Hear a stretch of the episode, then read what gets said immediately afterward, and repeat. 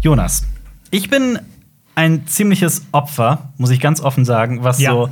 Äh, ja, Unterschreibe ich. Äh, unterschreibst du? Schön, danke. Ähm, was so Handys angeht und Technologien im Allgemeinen. Einfach, ich bin damit aufgewachsen und ich hänge einfach viel zu viel am Handy. Wir- Es ist ein echtes Problem. Mhm. Okay. Und seit meinem Urlaub habe ich das sein lassen. Ich habe da wirklich so einen harten Cut gesetzt ähm, und habe jetzt für mich zum Beispiel die Regelung, dass ich zu Hause mein Handy wirklich nur noch im Badezimmer benutze. Ist verrückt, aber Das, das, ist klingt äh, ganz vernünftig eigentlich. eigentlich schon, ne? weil das Verrückte ist, ich muss halt auch allein berufstechnisch und so muss ich halt ab und zu auf mein Handy gucken. Und immer wenn ich pinkeln gehe oder halt auch Nummer zwei, ne, dann ähm, gucke ich auf mein Handy und bin aber nicht zu oft dran. Es hat aber auch dazu geführt, dass ich jetzt in meiner Freizeit viel mehr lese wieder. Und das ist mega angenehm. Und ich meine, hier vor uns, guck mal, liegen fünf verschiedene Dune-Bücher und ich glaube, da fehlt sogar noch ein sechstes und so. Ich wollte dich mal fragen, hast du jedes dieser Dune-Bücher wirklich genossen? Nein.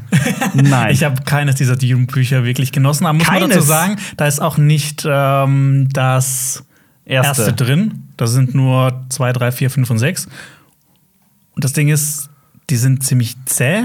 Es passieren da abgefuckte, abgefahrene Sachen. Aber bis es dazu kommt, dauert es immer ziemlich lange. Und ich bin einfach nicht so wirklich richtig warm geworden. Also- mit, mit den Sachen, die da drin passieren. Verstehe ich das richtig, dass du so fünf, sechs Bücher gelesen hast und davon eigentlich nur eines mochtest? Ja, das erste fand ich fantastisch. Das ist ein Meisterwerk. Das ist eins meiner absoluten Lieblingsbücher. Und die anderen sind, die habe ich jetzt quasi hier für die Pflicht gelesen. Für die Pflicht. Das Ja. sind, wenn ich das mal so kurz überschlage, das sind doch locker über 2000 Seiten, oder? Äh, ja, ich habe vor kurzem mal sogar gerechnet, wie viel alle Dune-Bücher zusammen sind, die ich durchgelesen habe. Das sind 3000 Seiten. Von denen du 600 mochtest, quasi. Ja, sagen wir mal, ich mochte, ich mochte 800. Aber es ist immer schon. Also, äh, es hat sehr lange gedauert, bis was passiert ist. Und dann, weißt du, es gibt so Bücher wie äh, zum Beispiel hier ähm, Die Ketzer des Wüstenplaneten. Da passiert Ja. am Anfang ganz wenig. Also, es wird viel erzählt, was zwischendrin passiert ist, Mhm. weil es gibt so einen Zeitsprung. Und dann ähm, gibt's am Ende passieren plötzlich die tausend verschiedene Sachen und die sind alle so abgekürzt. Da wird in, in einem Nebensatz wird erwähnt, dass der Wüstenplanet verglast wird. Also quasi Durch- weil er d- durch so einen Laserangriff von, von Genau, draußen vo- von, vom Weltraum aus wird der beschossen und ist quasi Ja. nur noch aus Glas. Und das wird in einem Nebensatz abgehandelt. Und ich habe so gelesen, ah, okay. Dune, der und der Wüstenplanet stirbt und in einem- äh, das wird ver verglast und so. also, Moment. Was? Ist das gerade Hat er das gerade einfach so lapidar auf den letzten Seiten so geschrieben? Oh, interessant. What the fuck? Hättest, du- hätten sie auch ein bisschen mehr ausführen können. Aus, ach ja, der Planet wurde verglast. Okay, ich freue mich äh, darauf, gleich noch mehr daf- darüber zu erfahren. Ähm, herzlich willkommen zu diesem Podcast. Wir haben äh, für diese Podcast-Folge etwas ganz, ganz Neues aufgenommen. Nämlich, äh, wir müssen ja jeden Podcast immer wieder dasselbe erzählen, von wegen, wo es diesen Podcast gibt und wer wir sind und so. Und wir haben das jetzt einfach einmal aufgenommen und spielen das jetzt ein und danach sehen wir uns oder hören wir uns wieder. Herzlich willkommen zu Cinema Talks Back, dem Citizen Kane unter den Podcasts, wobei manchmal wird's ja auch dumm und dümmer, denn wir drei, das sind Jonas, Marius und Alper, drei Freunde, die den ganzen Tag über Filme, Serien und Comics labern. Diesen Podcast gibt es auch auf unserem YouTube-Kanal Cinema Strikes Back mit Bild, da kann man ihn auch gratis downloaden. Es gibt ihn aber auch auf iTunes, auf Spotify, Deezer und per RSS-Feed und übrigens ist das ein Podcast von Funk.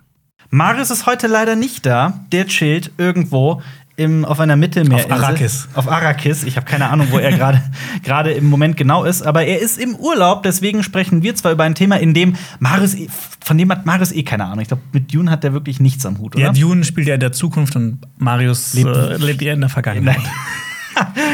ähm, also ich finde das ziemlich krass, dass du hast du diesen inneren Zwang, dass du ein Buch unbedingt durchlesen musst, wenn es dir nicht gefällt?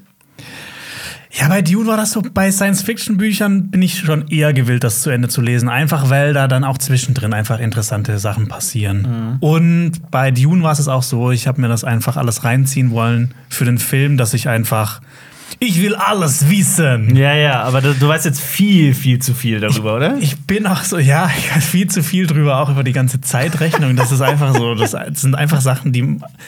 Wichtige Sachen gehen aus meinem Gehirn raus und Ja. solche Sachen. So dein gehen in mein Gehirn rein. Erste-Hilfe-Kurs von deiner Führerscheinprüfung hast du komplett vergessen. Ja, Aber, ich äh, weiß nicht jetzt- mehr, wie die stabile Seitenlage funktioniert, aber ich weiß, dass Dune im Jahr 22.000 spielt. Damit kommen wir ja direkt zu einem lustigen Thema, ne? Hier in dem neuen äh, Film von ähm, Denis Villeneuve, der seit äh, dieser Woche in den deutschen Kinos angelaufen ist. Da, der startet ja mit diesem ganz unten rechts, dieser klitzekleinen Texteinblendung. das, äh, da steht einfach nur so 10.000 noch was. 10.000 191 oder sowas. äh, ein- irgendwie sowas, genau. Und das steht halt für das Jahr, in dem sich die Geschichte von Dune abspielt. Und man könnte ja als normal denkender Mensch meinen, es spielt halt 8000 Jahre in der Zukunft. Also 8000 Jahre nach Christus. Genau. Also, nee, Also 10.000 10.000 Jahre nach Christus. Genau, 8000 Ja. Jahre nach unserer Gegenwart. Aber dem ist nicht so. Dem ist nicht äh, so, das stimmt. Das haben wir vorhin auch schon vor der Kritik so ein bisschen besprochen. Das ist nämlich so. Es gibt da so eine Zeitrechnung in Dune. Da habe ich mir auch schon ein paar. Da haben, haben wir in einem Video, was vor Dune passiert, schon ein bisschen drüber geredet. Äh, aber so als Ausblick für euch, um was es heute überhaupt noch gehen wird, Ja. bevor wir weitergehen Ja, äh, mit gerne, dem ja. Jahr 10.000. Schieß los. Wir wollen heute ähm, gucken, warum Dune einfach so endet, der Film. Das ist eigentlich schnell erklärt und einfach erklärt, aber da gibt es auch so ein paar interessante Hintergründe. Und ähm, Wir werden über den Film selbst sprechen. wir werden über den Film selbst sprechen, weil in der Kritik haben wir, obwohl die relativ lange war, auch nicht alles angesprochen bekommen, was interessant war. Und wir werden o- auch darüber hinaus einfach noch so ein paar ähm, Fragen beantworten. Wir haben zum Beispiel unseren lieben Freund Manu von den Filmfressen gefragt, Ja.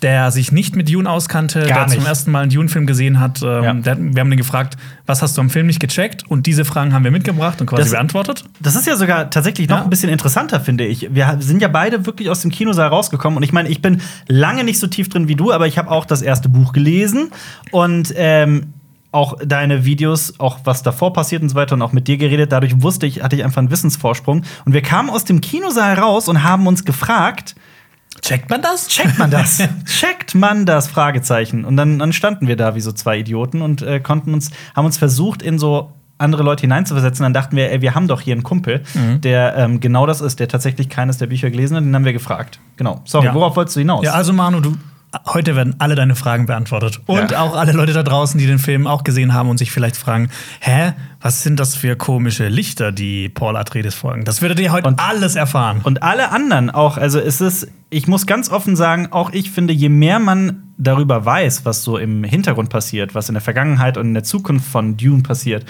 das macht den Film definitiv interessanter. Das Ja. ist ähnlich wie bei, wir reden, wir ziehen ja diesen Vergleich irgendwie immer wieder zu Game of Thrones, wenn man irgendwie da ein bisschen mehr darüber weiß und warum, was, wie jenes ist, das macht einfach, man kann sich noch weiter tiefer. macht Spaß. Das macht Spaß, ja. ich definitiv. bin sowieso, was so Fantasy- und Science-Fiction-Universen angeht, da bin ich immer Ist geil. ganz schnell mit dabei und Ja. lerne die Jahreszahlen auswendig. Ja, ja Jonas ist, der beißt sich dann so fest. Das ist auch bei Herr der Ringe so. Und dann äh, kann man dich auch nicht mehr stoppen, oder? Nee, ist schwierig. Ich kann auch Leuten damit wirklich auf den Sack gehen. Mir nicht, aber ich weiß, dass das bei anderen Leuten Meiner der Fall Freundin, ist. Zum ich kann Beispiel. die Ja. richtig damit nerven. Ja. Ist richtig witzig. Du hast, äh, du- das hast du eben erzählt, dass, ich will, dass du das einfach nochmal erwähnst, weil es so witzig war. Du hast ein, das Ringgedicht auf. Ich habe es in der schwarzen Sprache gelernt, einfach nur, um sie manchmal zu nerven. kannst du es hier Ah, aufsehen? Ajnazg Durbatuluk, Ajnazg Grimbatul, Ajnazg Trakatuluk. Und da- da Ja, aber- die, die, die vierte Strophe, da, da hängt es immer noch. Der vierte Vers, ja. Asch- i- i- Bursum, bla, Grimbatul. Nochmal. Das, ist aber äh, no, no hate. Ähm, aber man könnte doch jetzt sagen, es klingt doch eigentlich ganz angenehm und schön und Das klingt einfach.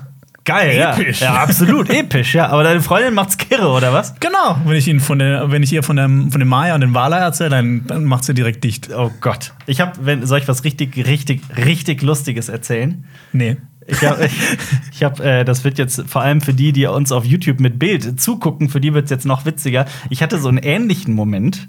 Ich wollte nämlich meine Freundin, ähm, äh, erstmal ist es irgendwie komisch, dass wir jetzt beide über unsere Freundin reden, aber ich wollte einfach auf diese Geschichte auch noch einen draufsetzen. Ich wollte irgendwie in so einem, du hast das ja auch manchmal, ich weiß ganz genau, dass du das hast, diese Momente, in denen man einfach irgendwie blöd im Kopf ist, so nach einem harten Arbeitstag oder sowas, wo auch irgendwie alles, der, nichts mehr funktioniert im Geist, ne, wo man einfach nur noch Matsch ist in der Birne. Und ich hatte irgendwie das Bedürfnis, dass ähm, ich weiß auch nicht, woher das kam, aus, dem, aus den Tiefen meines Un Unterbewusstseins und ich werde auch gerade rot, während ich das erzähle und ich überlege auch, ob ich das wirklich erzählen soll, habe ich äh, mir vorgenommen, das Cringigste zu machen, was mir gerade Oh! einfällt. Also so den, den Maximum an Cringe. Okay. Und meine Freundin hat irgendwie so, einen- so, einen- so einen Witz gerissen, also irgendwie so, so einen sarkastischen Spruch oder sowas. Und ich habe dann Folgendes gemacht. Ich habe gerufen, das war ein LOL-Moment und habe gedabbt. Und, und währenddessen habe ich, äh, ich krieg jetzt schon wieder Gänsehaut, wenn ich dran denke. äh, das war's mit der Geschichte. Das, war- Das das war- war, ein LOL-Moment. Genau, und hab gedabbt. Geil. Genau. Das, also, ja. Schön. Schön. Das war der Podcast für Dune, heute. ja, ich hoffe, ihr habt einiges über Dune gelernt. Nee, zurück zum Thema. Ja, Zeitrechnung äh, habe ich ja schon erwähnt. Ähm, am Anfang von Dune wird geschrieben, es spielt im Jahr 10.191, glaube ich, so um, um den Ja. Dreh rum. Aber das stimmt nicht ganz von uns aus gesehen. In dem Dune-Universum stimmt das, aber in Ja. dem Dune-Universum gab es auch mal eine Erde und quasi auch unsere ganze Geschichte. Ja. Und von unserer Zeit aus gesehen spielt Dune ungefähr im Jahr 22.000. 23.000, das haben wir noch ein bisschen noch detaillierter gemacht, eben in diesem Video, was vor Dune passiert, da könnt ihr auch gerne Ja. noch mal reinschauen. Aber das ist halt so ein Aspekt Aber es- von so einem Sci-Fi-Universum. Wenn es eine Zeich- Zeitrechnung gibt, dann weiß man, okay, da, da, hatte Äh, das jemand Worldbuilding. Serious Business. Ja. Genau, Worldbuilding. Ja, aber genau, das ist ja, der, der Hintergrund ist ja auch so ein bisschen, es gibt, ähm, weißt du was, machen wir das anders. Dune 2021, dieser brandneue Film. Wir haben gestern auf unserem YouTube-Kanal eine sehr ausführliche Kritik dazu gemacht und die hat damit geendet, dass wir beide gesagt haben, wir fanden den ziemlich geil. Ähm, die absolute Kurzfassung. Ähm, ich äh, erwähne es auch immer wieder gerne so, ich wollte, als der Film zu Ende war, ich war so traurig, dass er vorbei war. Ich wollte, dass er weitergeht und weitergeht. Ich meine, der ist auch auf den ersten Blick, ähm, ist es ein total beeindruckender, bildgewaltiger Film, erzählt aber eben diese Geschichte von Dune und man merkt einfach von vorne bis hinten, und das hat Denis Villeneuve, der Regisseur und teils Autor des Films, hat es auch immer wieder gesagt, Seit übrigens auch das erste Mal, dass er einen Film von sich äh, produ- oder überhaupt einen Film produziert hat. Fun Fact. Oh, das wusste ich nicht. Ähm, er hat gesagt, dass er seit seiner frühen Kindheit wohl immer riesen Dune-Fan war. Ich glaube, mit 14 hat er zum ersten Mal die Irgendwie Bücher- sowas. das, das erste Buch gelesen. Gut, das wäre ja. jetzt nicht frühe Kindheit, aber seit seiner Jugend, Jugend, ja. genau. Ähm, so ähnlich eigentlich wie ähm, Peter Jackson. Ich wollte gerade ohne Scheiß, ich hatte gerade in meinem Kopf Frodo den Namen, ich weiß nicht warum, ich wollte sagen, so genau wie Frodo, der Herr der Ringe. nee, aber genau wie Peter Jackson, ähnlich auch. Ne? Der hat ja auch eigentlich sein ganzes Leben lang diesen Plan, Herr der Ringe zu verwirklichen. Ähm, und man merkt einfach, finde ich, in diesem Film, auch wenn er einiges auslässt, wie tief dieser Film da drin steckt. Also da wurden so viele Details auch, also da passt einfach alles und alles ist irgendwie, kann man sich das aus dem Buch rausnehmen und wenn Ja. dann Gerade ich als Buchleser habe dann mir so gedacht, okay, wie hat er jetzt das gelöst? Und dann kam das dran und dann im Hintergrund wird noch was gezeigt, äh, das auch mal im Buch erwähnt wurde, aber Ja. das ist nicht wichtig hier ist, aber einfach so ein nettes Detail. Genau. Da habe ich mich immer sehr gefreut, weil er irgendwie alles, er hat alles, was auch noch so abgefahren und weird ist, hat er cool gemacht. Absolut, ne? Also es ist, es ist also bei ähm, David Lynch's Dune, da war schon, als der Film rauskam und auch als ich den als Kind und so gesehen habe, ne, da war ja irgendwie allen Leuten klar, okay, das ist teilweise echt albern und schrill und Sting ist Sting und was weiß ich nicht alles, ne? Ähm, das ist hier absolut nicht der Fall. Das ist einfach von vorne bis hinten ext. Also alles, was irgendwie hätte albern sein können, ist sau cool umgesetzt. Da würde ich auch gern schon, ich überlege gerade, ob- mit, mit was wir starten wollen. Ich hab was für dich. Ja, okay. Soll ich einfach so in medias res mittendrin Ja. einfach. Ähm, es gibt ja das Haus Atreides. Atreides. Das, ähm, Darf ich da, das, dazu schon was sagen? ja. Weil es gibt ähm, einen Fun-Fact über das Haus Atreides. Sollen wir denn erstmal für alle, die so gar nichts mit oder vielleicht so nur so ein bisschen mit Dune anfangen können, zumindest mal so eine Basis legen, dass man mitkommt? Dass wir mal so die grobe Grundgeschichte von Dune vielleicht irgendwie. Okay, es spielt im Jahr 10.000. es gibt ein Imperium, das das bekannte Universum beherrscht. Padishah-Imperium. Der, der, äh, der Imperator heißt der Padischer Imperator, der, der regiert quasi über das Universum. Es gibt verschiedene Adelshäuser. Das ist alles so ein bisschen wie in so einem feudalen System. Es, Game of Thrones im Weltraum quasi. es gibt aber, es spielt in der Zukunft, es gibt aber keine Computer oder so Roboter. entwickelte Maschinen, Roboter. Künstliche Intelligenzen. Deshalb ähm, ist eine bestimmte Substanz. Das Spice ist äh, die wertvollste Substanz in diesem Universum, weil dieses Spice, Spice ermöglicht erst ähm, interstellare Reisen. Genau, weil es in die Zukunft blicken lässt, ne? Genau, weil es bewusstseinserweiternd ist. Aber es macht auch süchtig. Genau, Ja. in dieser Welt gibt es ein Adelshaus, die Atreides, die eben den Planeten Arrakis für sich bekommen. Und nur auf diesem Planeten Arrakis gibt es dieses Spice, was auch Gewürz genannt wird oder Melange. Ja. Und dem Haus Harkon gefällt das natürlich nicht. Und Die dann, waren vorher auf dem Planeten. genau. Und dann gibt es einen Konflikt. Genau. Und man muss auch noch dazu sagen, das finde ich, wird im Film auch gar nicht so klar gemacht. Das wird auch eher den Leuten klar, die wissen, dass die das Buch gelesen haben, dass der Anführer des Hauses Atreides, ich muss immer an Atreides denken übrigens, dass der Anführer des Hauses Atreides, ähm, Leto Atreides, hier gespielt von Oscar Isaac, dass er auf dem besten Wege ist, zum mächtigsten Mann im Universum zu werden. Also der hat Mhm. ähm, durch seine sehr diplomatische Art und sein und die haben auch einen reichen Heimatplaneten mit Caladan und so. ne? Also es ist ein ganz, ganz wichtiges Haus und Leto Atreides wird immer mächtiger und in diesem Landsrat, also in diesem in dieser Vereinigung Dazu kommen aller wir auch Häuser, gleich noch. genau dazu kommen wir gleich auch noch, also in dieser Vereinigung aller Häuser wird er immer mehr zum mächtigsten Mann des äh, Universums und ich fand das äh, auch sehr schön, dass der Film das so von Anfang an auch schon so so ähm, offenbart. Ähm, weil das hätten, glaube ich, viele Leute auch anders nicht gecheckt und ähm, das ist auch kompliziert. Also es ist so, dass diese Einladung auf den Planeten Arrakis, der auch Dune heißt übrigens, das muss man auch erstmal irgendwie ne, checken, dass Arrakis und Dune dasselbe ist, äh, dass das nur eine große Intrige ist.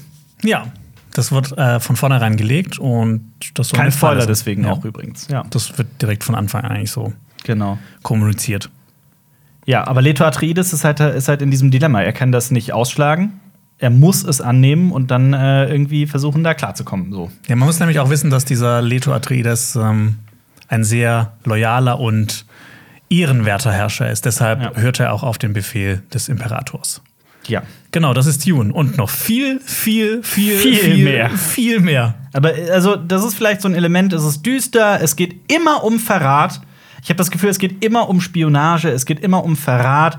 Äh, was Frank Herbert, der Schriftsteller, was der, glaube ich, auch extrem gut konnte seinerzeit, war es einfach zu erklären, wie so hochkomplexe Verstrickungen politischer Art, ähm, wie es zu diesen Verstrickungen kommt und wer da reingerät und wie man da wieder rauskommt, wozu das führt und so weiter und so fort. Ähm, und das ist schon faszinierend, wie ich finde. Ja, der hat einfach so einen Blick drauf werfen wollen, wie entwickelt sich die Menschheit weiter? Was, was passiert da noch? Ja, Gerade so auf ähm, politischer Ebene, auf sozialer Ebene ja. und so weiter. Aber genau, ähm, eine Frage lautet wahrscheinlich, warum endet Dune überhaupt nach dem ersten Teil? Das ist eigentlich ganz schnell erklärt. Das wollte ich aber trotzdem mal einfach, weil es mal gesagt werden muss. Weil viele Leute werden im Kino sitzen und denken, what the fuck? Warum ist der, der Film ist zu Ende? Ganz einfach, es wird, es gibt einen ersten Teil und es könnte einen zweiten Teil geben. Der ist noch nicht bestätigt zu diesem Zeitpunkt, wo wir hier sitzen. Der ist noch nicht bestätigt, genau, aber Denis Villeneuve hat schon gesagt, dass Warner Brothers und Legendary Entertainment, also quasi die Studios, die das produzieren, dass die hun- ein hundertprozentiges Vertrauen haben in ihn. Aber es kann natürlich sein, wenn der Film jetzt so schlecht läuft, dass der wirklich miese macht, dass es keinen zweiten Teil geben wird. Und dazu sei auch noch gesagt, dass auch noch eine Serienplanung ist, und zwar ähm, Sisterhood Also, das finde ich sowas von weird übrigens. über die Bene Gesserit. Das ist so eine Frauenvereinigung, die auch die Hexen genannt wird, die so bei, bei Dune immer durchgehend in allen Büchern irgendwie so die Fäden im, im Hintergrund in der Hand haben. Ja, es sind so Science-Fiction-Hexen. Genau. Ja, mit besonderen Kräften, die auch mit ihrer Stimme Menschen dazu, so Preacher-mäßig, Leute dazu bringen können, was zu Sachen zu tun. Sachen zu tun, die sie gar nicht tun wollen. Ja, das ist eigentlich so der, der Grund, warum endet Dune nach einem Teil. Wahrscheinlich haben sie einfach nicht das Geld ist- gehabt und auch nicht die- die Zeit, um alles in einen Film zu packen. Denis Villeneuve hat dem äh, Projekt auch nur zugesagt, äh, wenn er es in zwei Teilen machen darf. Weil David Lynch hat ja schon das alles Mhm. Eben. in einen Teil gepackt. Ja. Die TV-Serie war quasi, das waren drei, Drei. Filme, die zusammen produziert wurden, aber jetzt ist es halt, es ist nun mal so, Filme sind teuer Ja. und äh, Ich meine, die haben es ja mit äh, Ja. Blade Runner, ich meine, Blade Runner 2049 und Arrival, das waren ja die letzten beiden Filme von äh, Denis Villeneuve. Und äh, das war auch so ein bisschen, das sind seine Worte, auch so ein bisschen wie so eine Art Training, Vorbereitung für Dune, weil er das richtig machen wollte. Und deswegen hat er auch zwei Science-Fiction-Filme zuvor gemacht, die ich persönlich beide ähm, ganz okay finde. also Blade Runner 2049 ist, wie gesagt, einer meiner Lieblingsfilme der letzten Jahre. Ähm, und ich habe vergessen, was ich sagen wollte, aber genau, bei Blade Runner 2049 ist ja leider genau das eingetreten, dass der Film eher gefloppt ist, sehr mau angelaufen ist in den Kinos. So wie deiner, seinerzeit äh, Blade Runner. Genau, So, wie auch Blade original. Runner, ja. Ähm, was total schade ist und traurig, weil Denis Villeneuve so einer der, der beeindruckendsten Filmemacher aktuell eigentlich ist. Ich freue mich jedes Mal, wenn ein Film von ihm rauskommt. Ich auch. Und als dann vor ein paar Jahren gesagt wurde, er macht Dune, habe ich mir gedacht, Okay. geil. Ja. Geil. Ja. Nächster Film von ihm ist ja, oder soll ja auch einer der nächsten sein, Cleopatra. Ja, genau. Da bin ich. äh, Ich bin. Ja, also zeig's mir. es zeig's ist mittlerweile so ein Name, das, aber das haben wir ja jetzt schon oft genug gesagt, dass äh, wir da gehypt sind. Was ist denn, worauf, du willst auf etwas hinaus, habe ich das Gefühl. Ich sehe es in deinem Blick.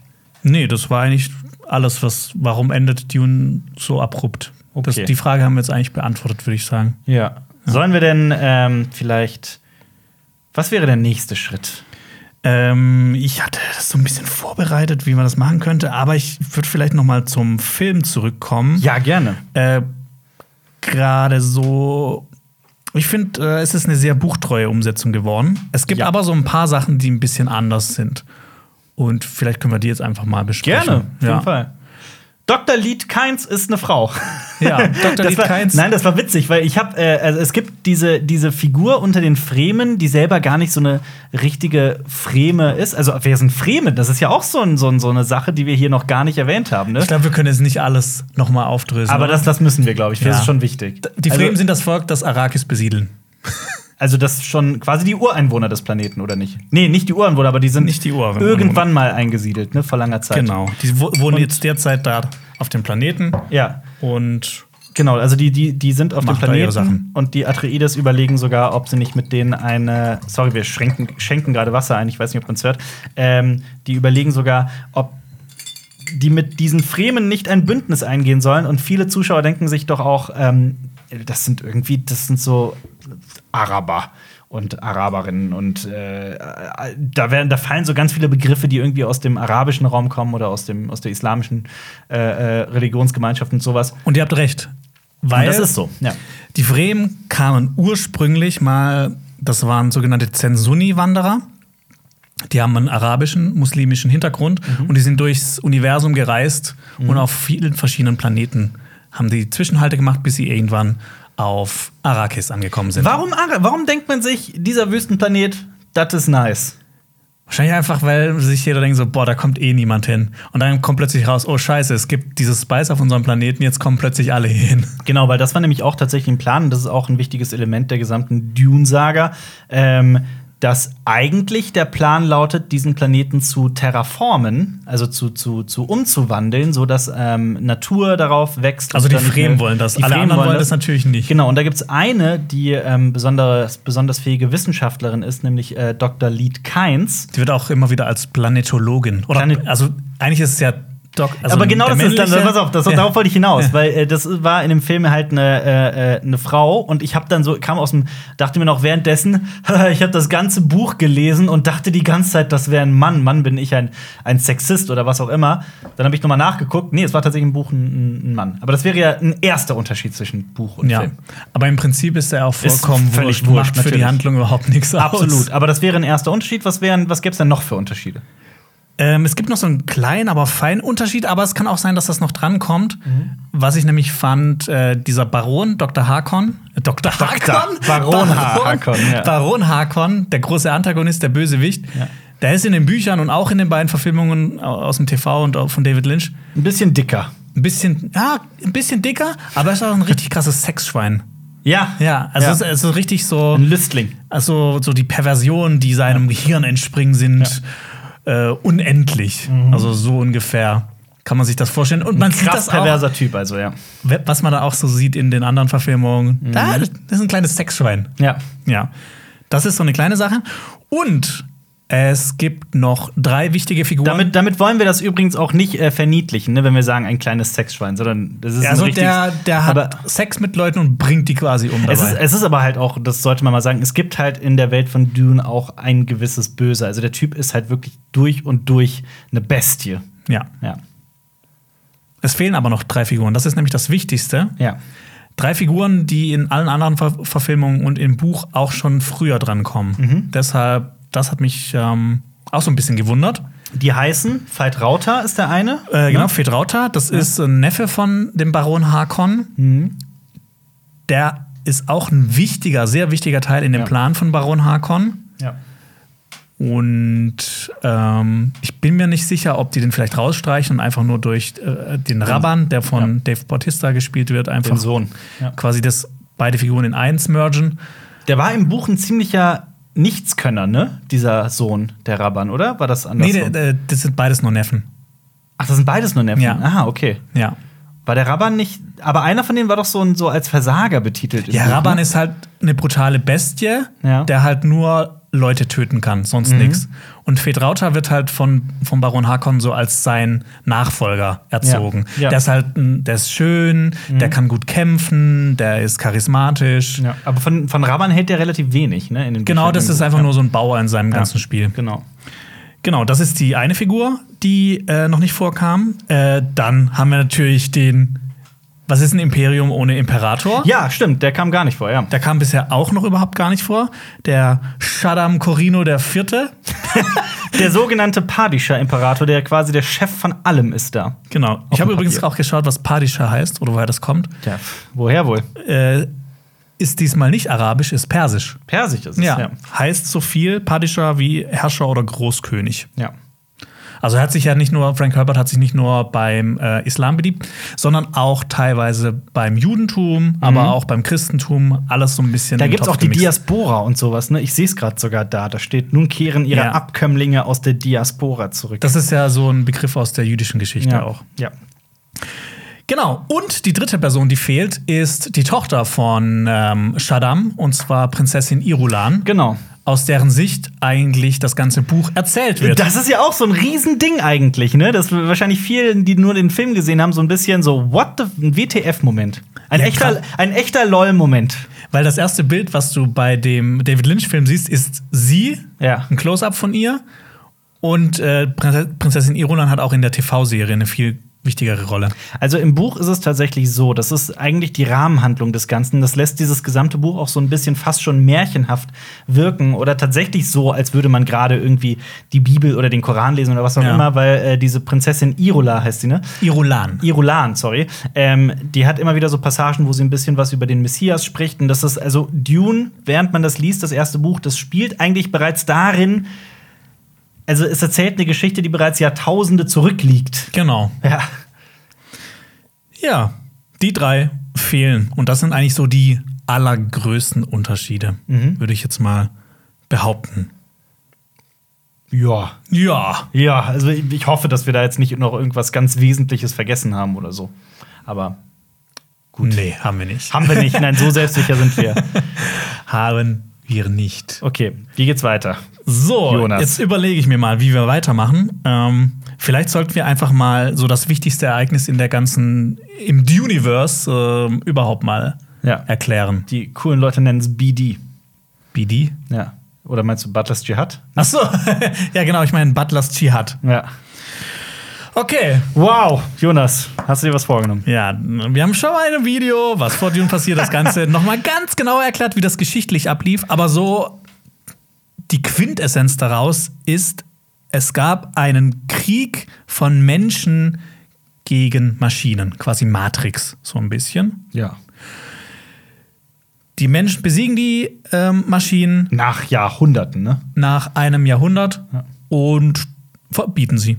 Deshalb gibt es keine technologische Entwicklung in Dune. Zack, boom. Und ich finde, wenn man ähm, vom Butlers Jihad liest, und das, ist- man muss dazu erklären, das wird im Film wirklich nicht erklärt.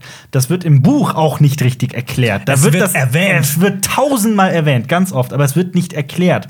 Ähm, als du mir das erklärt hast und ich das in unseren Videos und so weiter dann gesehen habe, bei mir hat sich so ein riesiges Fragezeichen in ein Ausrufezeichen verwandelt. Ich finde, das erklärt so vieles aus dieser Welt und so vieles macht dann so viel mehr Sinn. Und ich verstehe einfach beim besten Willen nicht, sowohl was diesen Film angeht, als auch was das Buch angeht, warum das nicht einmal irgendwie anfangs geklärt wird. Du meinst so eine Texttafel, wo erzählt wird. Zum Beispiel der Kampf Ja. gegen die künstlichen Intelligenzen ein bisschen wurde Star Wars-mäßig. Genau, wurde, wurde gewonnen. Computer, Maschinen und sowas, künstliche Intelligenzen gibt es nicht in dieser Welt. Mhm. Und ich finde, dann ergibt diese Welt auch einfach tausendmal mehr Sinn und man versteht auch viel mehr, was dieses Spice, das Gewürz, so, so besonders macht. Ich finde, das ist so, das ist so ein ganz, ganz wichtiges Element Genau. eigentlich. Nur um das nochmal zu verdeutlichen, die Menschen brauchen dieses Spice einfach, um ihr Bewusstsein zu erweitern. dass sie quasi alle Aufgaben, die Roboter eigentlich haben, selbst übernehmen können. Ja. Das, genau. Es gibt also in Form von den Mentaten quasi diese menschlichen Computer, in Form von Sugärzten, zu denen wir auch noch gleich kommen, in Form von der Raumfahrergilde, die mit der Hilfe wir des auch noch Spice kommen. überhaupt irgendwie im, im Weltraum rumreisen können. Oh, Deshalb ist das Spice so wichtig. Jetzt gerade auch wieder vier neue Stränge hast du aufgemacht mit äh, vielen neuen Begriffen. Aber ich will noch ein paar Sachen Aber zu Butlers Dschihad sagen. sofort, sofort. Aber die Raumfahrergilde, das wäre ja eigentlich auch noch sowas, worüber wir gleich sprechen möchten. Ja, das machen wir auf jeden Fall noch. Ja. Aber kurz zu Butlers Dschihad. ja. Jetzt fragt sich vielleicht jemand, okay, ein Dschihad, das ist ja sowas, das wird ja immer so als heiliger Krieg. Das ist es so im westlichen Raum. Da hat Ist das sich so immer- festgesetzt, ja. Genau. Ob das wirklich so, so heißt, auch ursprünglich, ist Das natürlich heißt, eine andere Frage. Ja, das heißt, glaube ich, ursprünglich sowas wie Anstrengung. so, eine, so ein Bestreben, Dschihad. Ja. genau. Aber das ist halt auch wieder einfach so eine Auslegungssache, Genau. wie so vieles. Aber da steckt auch noch das Wort Butler drin. Und dann denkt man sich, Ja, ist Hä, weird auf jeden was, Fall, was ja. für ein Butler ist das? Ja. Und da gibt es jetzt auch verschiedene Versionen bei Dune, weil das ja auch so ein Franchise ist und dann ein paar Sachen gibt Mhm. es offiziell, ein paar Sachen gibt es nicht mehr offiziell. Aber es gab eine Person, die, hei- die hieß Butler mit Nachnamen und das war so quasi ihr Dschihad, ihr Krieg gegen die Maschinen. Ja. Die hat einen Vornamen, oder? Irgendwas Butler, ne? Ja, das Problem ist, dass es halt zwei Versionen gibt. In der einen ist es eine sie, in der anderen ist es ein er. Oh Gott, okay. das Aber wir wusste ich gehen nämlich jetzt mal noch. von dieser Ja. Serena Butler aus. Ihr Kind wurde von einer Maschine getötet. Mhm. Und das war der, der Auslöser für diese, Re Genau. Re Re diese Rebellion. Genau, das war der letztendlich, so wie hier ähm, beim Ersten Weltkrieg, Die Ermordung. die Ermordung von, Um Von Franz Ferdinand, Josef. Äh, Franz, Franz, Ferdinand, Franz Josef. Franz Josef, Ferdinand, ja. genau. Ja. Aber ich habe nämlich noch bei meiner Recherche zu Butlers Dschihad habe ich noch was mega Interessantes. Das wollte ich dir nicht vorenthalten und euch da draußen auch nicht. Habe ich herausgefunden, äh, woher Frank Herbert einfach auf den Namen Butler kam. Okay. Und da gibt es nämlich eine Theorie. Es gab Ja. nämlich einen sogenannten äh, einen Typen, der hieß Samuel Butler. Der ähm, hat in Neuseeland 18, 1863 einen Artikel veröffentlicht, äh, wo beschrieben wird, wie Maschinen eine Art mechanisches Leben sind, die sich durchgehend weiterentwickeln. Und irgendwann könnten Maschinen die dominante Spezies vor den Menschen sein. Wahnsinn. Und der Artikel endet so ein bisschen damit, dass ähm, nur mit einem Krieg gegen Maschinen und mit der kompletten Auslöschung der Maschinen die menschliche Spezies, wenn die denn überleben will, gerettet werden kann. 1863. mitten, 1863.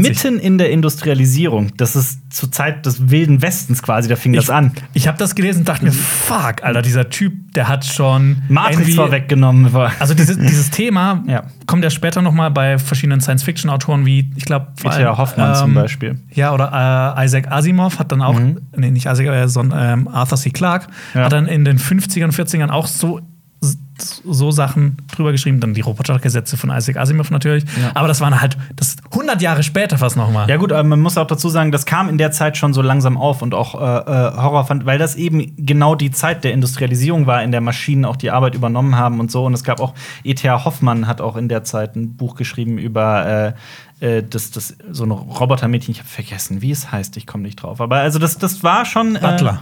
Nicht Butler, ja. Aber krass, nee, wusste ich nicht. Spannend, total spannend. Fand ich auch super spannend. Ja. Mhm. Genau, Butlers Dschihad. Und Und das ist naheliegend. Ich finde, das ist eine sehr glaubwürdige Theorie. Also, ne, warum nicht? ja, ja, Ja. genau. Cool. Das ist auch von mir die Theorie. Nee, ist es nicht. Schön wär's. Das ist Wikipedia-Knowledge. Ja. Ja, aber nach Butlers Dschihad gab es natürlich keine Maschinen mehr. Deshalb musste die Menschheit sich weiterentwickeln. Und da kommen wir zum Beispiel einfach schon zur Raumfahrergilde. Ja. WTF. Weil äh, das wird auch im, eigentlich ist die Raumfahrergilde, also ich würde mal sagen, es gibt ähm, in dieser Welt von Dune eigentlich drei Instanzen, die dieses Imperium ausmachen, dieses galaktische Imperium. Ich glaube übrigens, es heißt galaktisches Padischer Imperium. Ähm, können wir mal nachgucken. Kosmisches. Kosmisches Padischer Galaktik. Galaktisches, padischer Cosmic-Imperium. Ja. Cosplay-Imperium. Cosplay-Imperium. Äh, halt, es gibt halt dieses Imperium, das besteht eigentlich aus drei Säulen. Es gibt äh, zum einen an der Spitze den, den, den Padischer-Imperator, ne? also wirklich den Chef ganz oben. Es gibt aber eben auch den Landsrat, ne? der die, von, aus diesen verschiedenen Häusern äh, zusammengesetzt wird. Und es gibt halt auch diese, diese sehr mächtige Raumfahrergilde. Genau. Es Genau. ähm, Das wird immer wieder so erzählt bei Dune, dass in dem Universum seit 10.000 Jahren, eben dschihad, den Auswirkungen von Butlers Dschihad, die sind 10.000 Jahre her in der Zeit, Ja. ähm, ist das Universum relativ stabil, weil es halt so einen Machtausgleich gibt zwischen diesen verschiedenen Vereinigungen. Also da kommen auch noch die Bene Gesserit natürlich mit dazu. Aber ja, so die Raumfahrergilde, der Landsrat und äh, der Imperator sind so die wichtigsten ähm, Säulen. Institutionen. Ja. Die wichtigsten Säulen im Ganzen.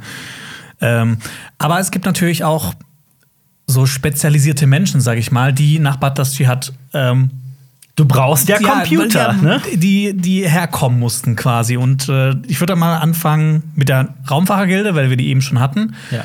Die können mit Hilfe des Spice haben die sich so mutiert quasi. Die werden auch in den Filmen so richtig abgefahren Also bei dargestellt. Lynch bisher. ist es halt richtig krass, ne, wie Ja. die aussehen. So Monster sind das ja wirklich. Bei, bei Dune habe ich die erst auf den zweiten Blick erkannt. ja. Also da weiß ich auch gar nicht, ob das die Navigatoren sein sollen Mhm. oder ob das einfach nur so Gehilfen sind von der Raumfahrergilde. Die werden ja da so dargestellt mit so weißen Anzügen und äh, so einem Helm, wo so ein bisschen Die haben so keine Schultern, ne? Die gehen einfach hoch, diese genau, Anzüge. wo, wo- du siehst kein Gesicht, aber da ist wie so, wie so Staub drin, so, Ja. ähm, so orangener Staub, wo man halt draus schließen kann, das ist Spice. Ja. Und diese Raumfahrergilde braucht eben das Spice, um die Flugbahn von den Raumschiffen zu berechnen, dass die nicht in einer Sonne landen. Aber benutzen die das, um es wirklich zu berechnen? Ich dachte, die gucken in die Zukunft und sehen so verschiedene Formen der Zukunft und können sich den Weg auswählen, Das der meinte sie ich zum mit berechnen. Quasi. Ja, genau, ja. Und wählen Ja. sich einfach den Weg aus, der sie ans Ziel führt. Genau. Das ist halt das Interessante an diesem Spice. Genau. Deshalb ist das so wichtig, weil sonst hättest du einfach viele Planetensysteme, die nicht miteinander verbunden sind. Weil ich habe mal auch so eine Karte gesehen. Das liegt alles schon ein paar Lichtjahre auseinander. Es ist- immer. ja, ja, es ist also groß, teilweise ja. so 100 Lichtjahre. Ja, ja. Aber Und mit, norm- mit normalen Überlichtgeschwindigkeit, das dauert ja alles. Und diese, diese, diese Technik, die die Nav Navigatoren der Raumfahrergilde einsetzen, das ist nämlich der große Unterschied. Die braucht keine Zeit. Du springst von einem Art zu- zum anderen. Du reist nicht quasi mit Überlichtgeschwindigkeit, sondern du, die, die, die, die falten den Raum Mhm. ja, und äh, setzen da das Schiff von dem Planeten zu dem Planeten zum Beispiel. genau. Wenn du nicht durch den Raum kannst, dann muss der Raum eben zu dir. Genau. Das ist, äh, was man immer sieht in diesen ganzen Filmen, wenn die Leute. Das Blatt. Das knicken. Blatt und- Event Horizon, ja, ja. Genau, klar, oder ja. Interstellar auch. ja, Wurmlöcher. Oder und- Stargate. Ja, natürlich.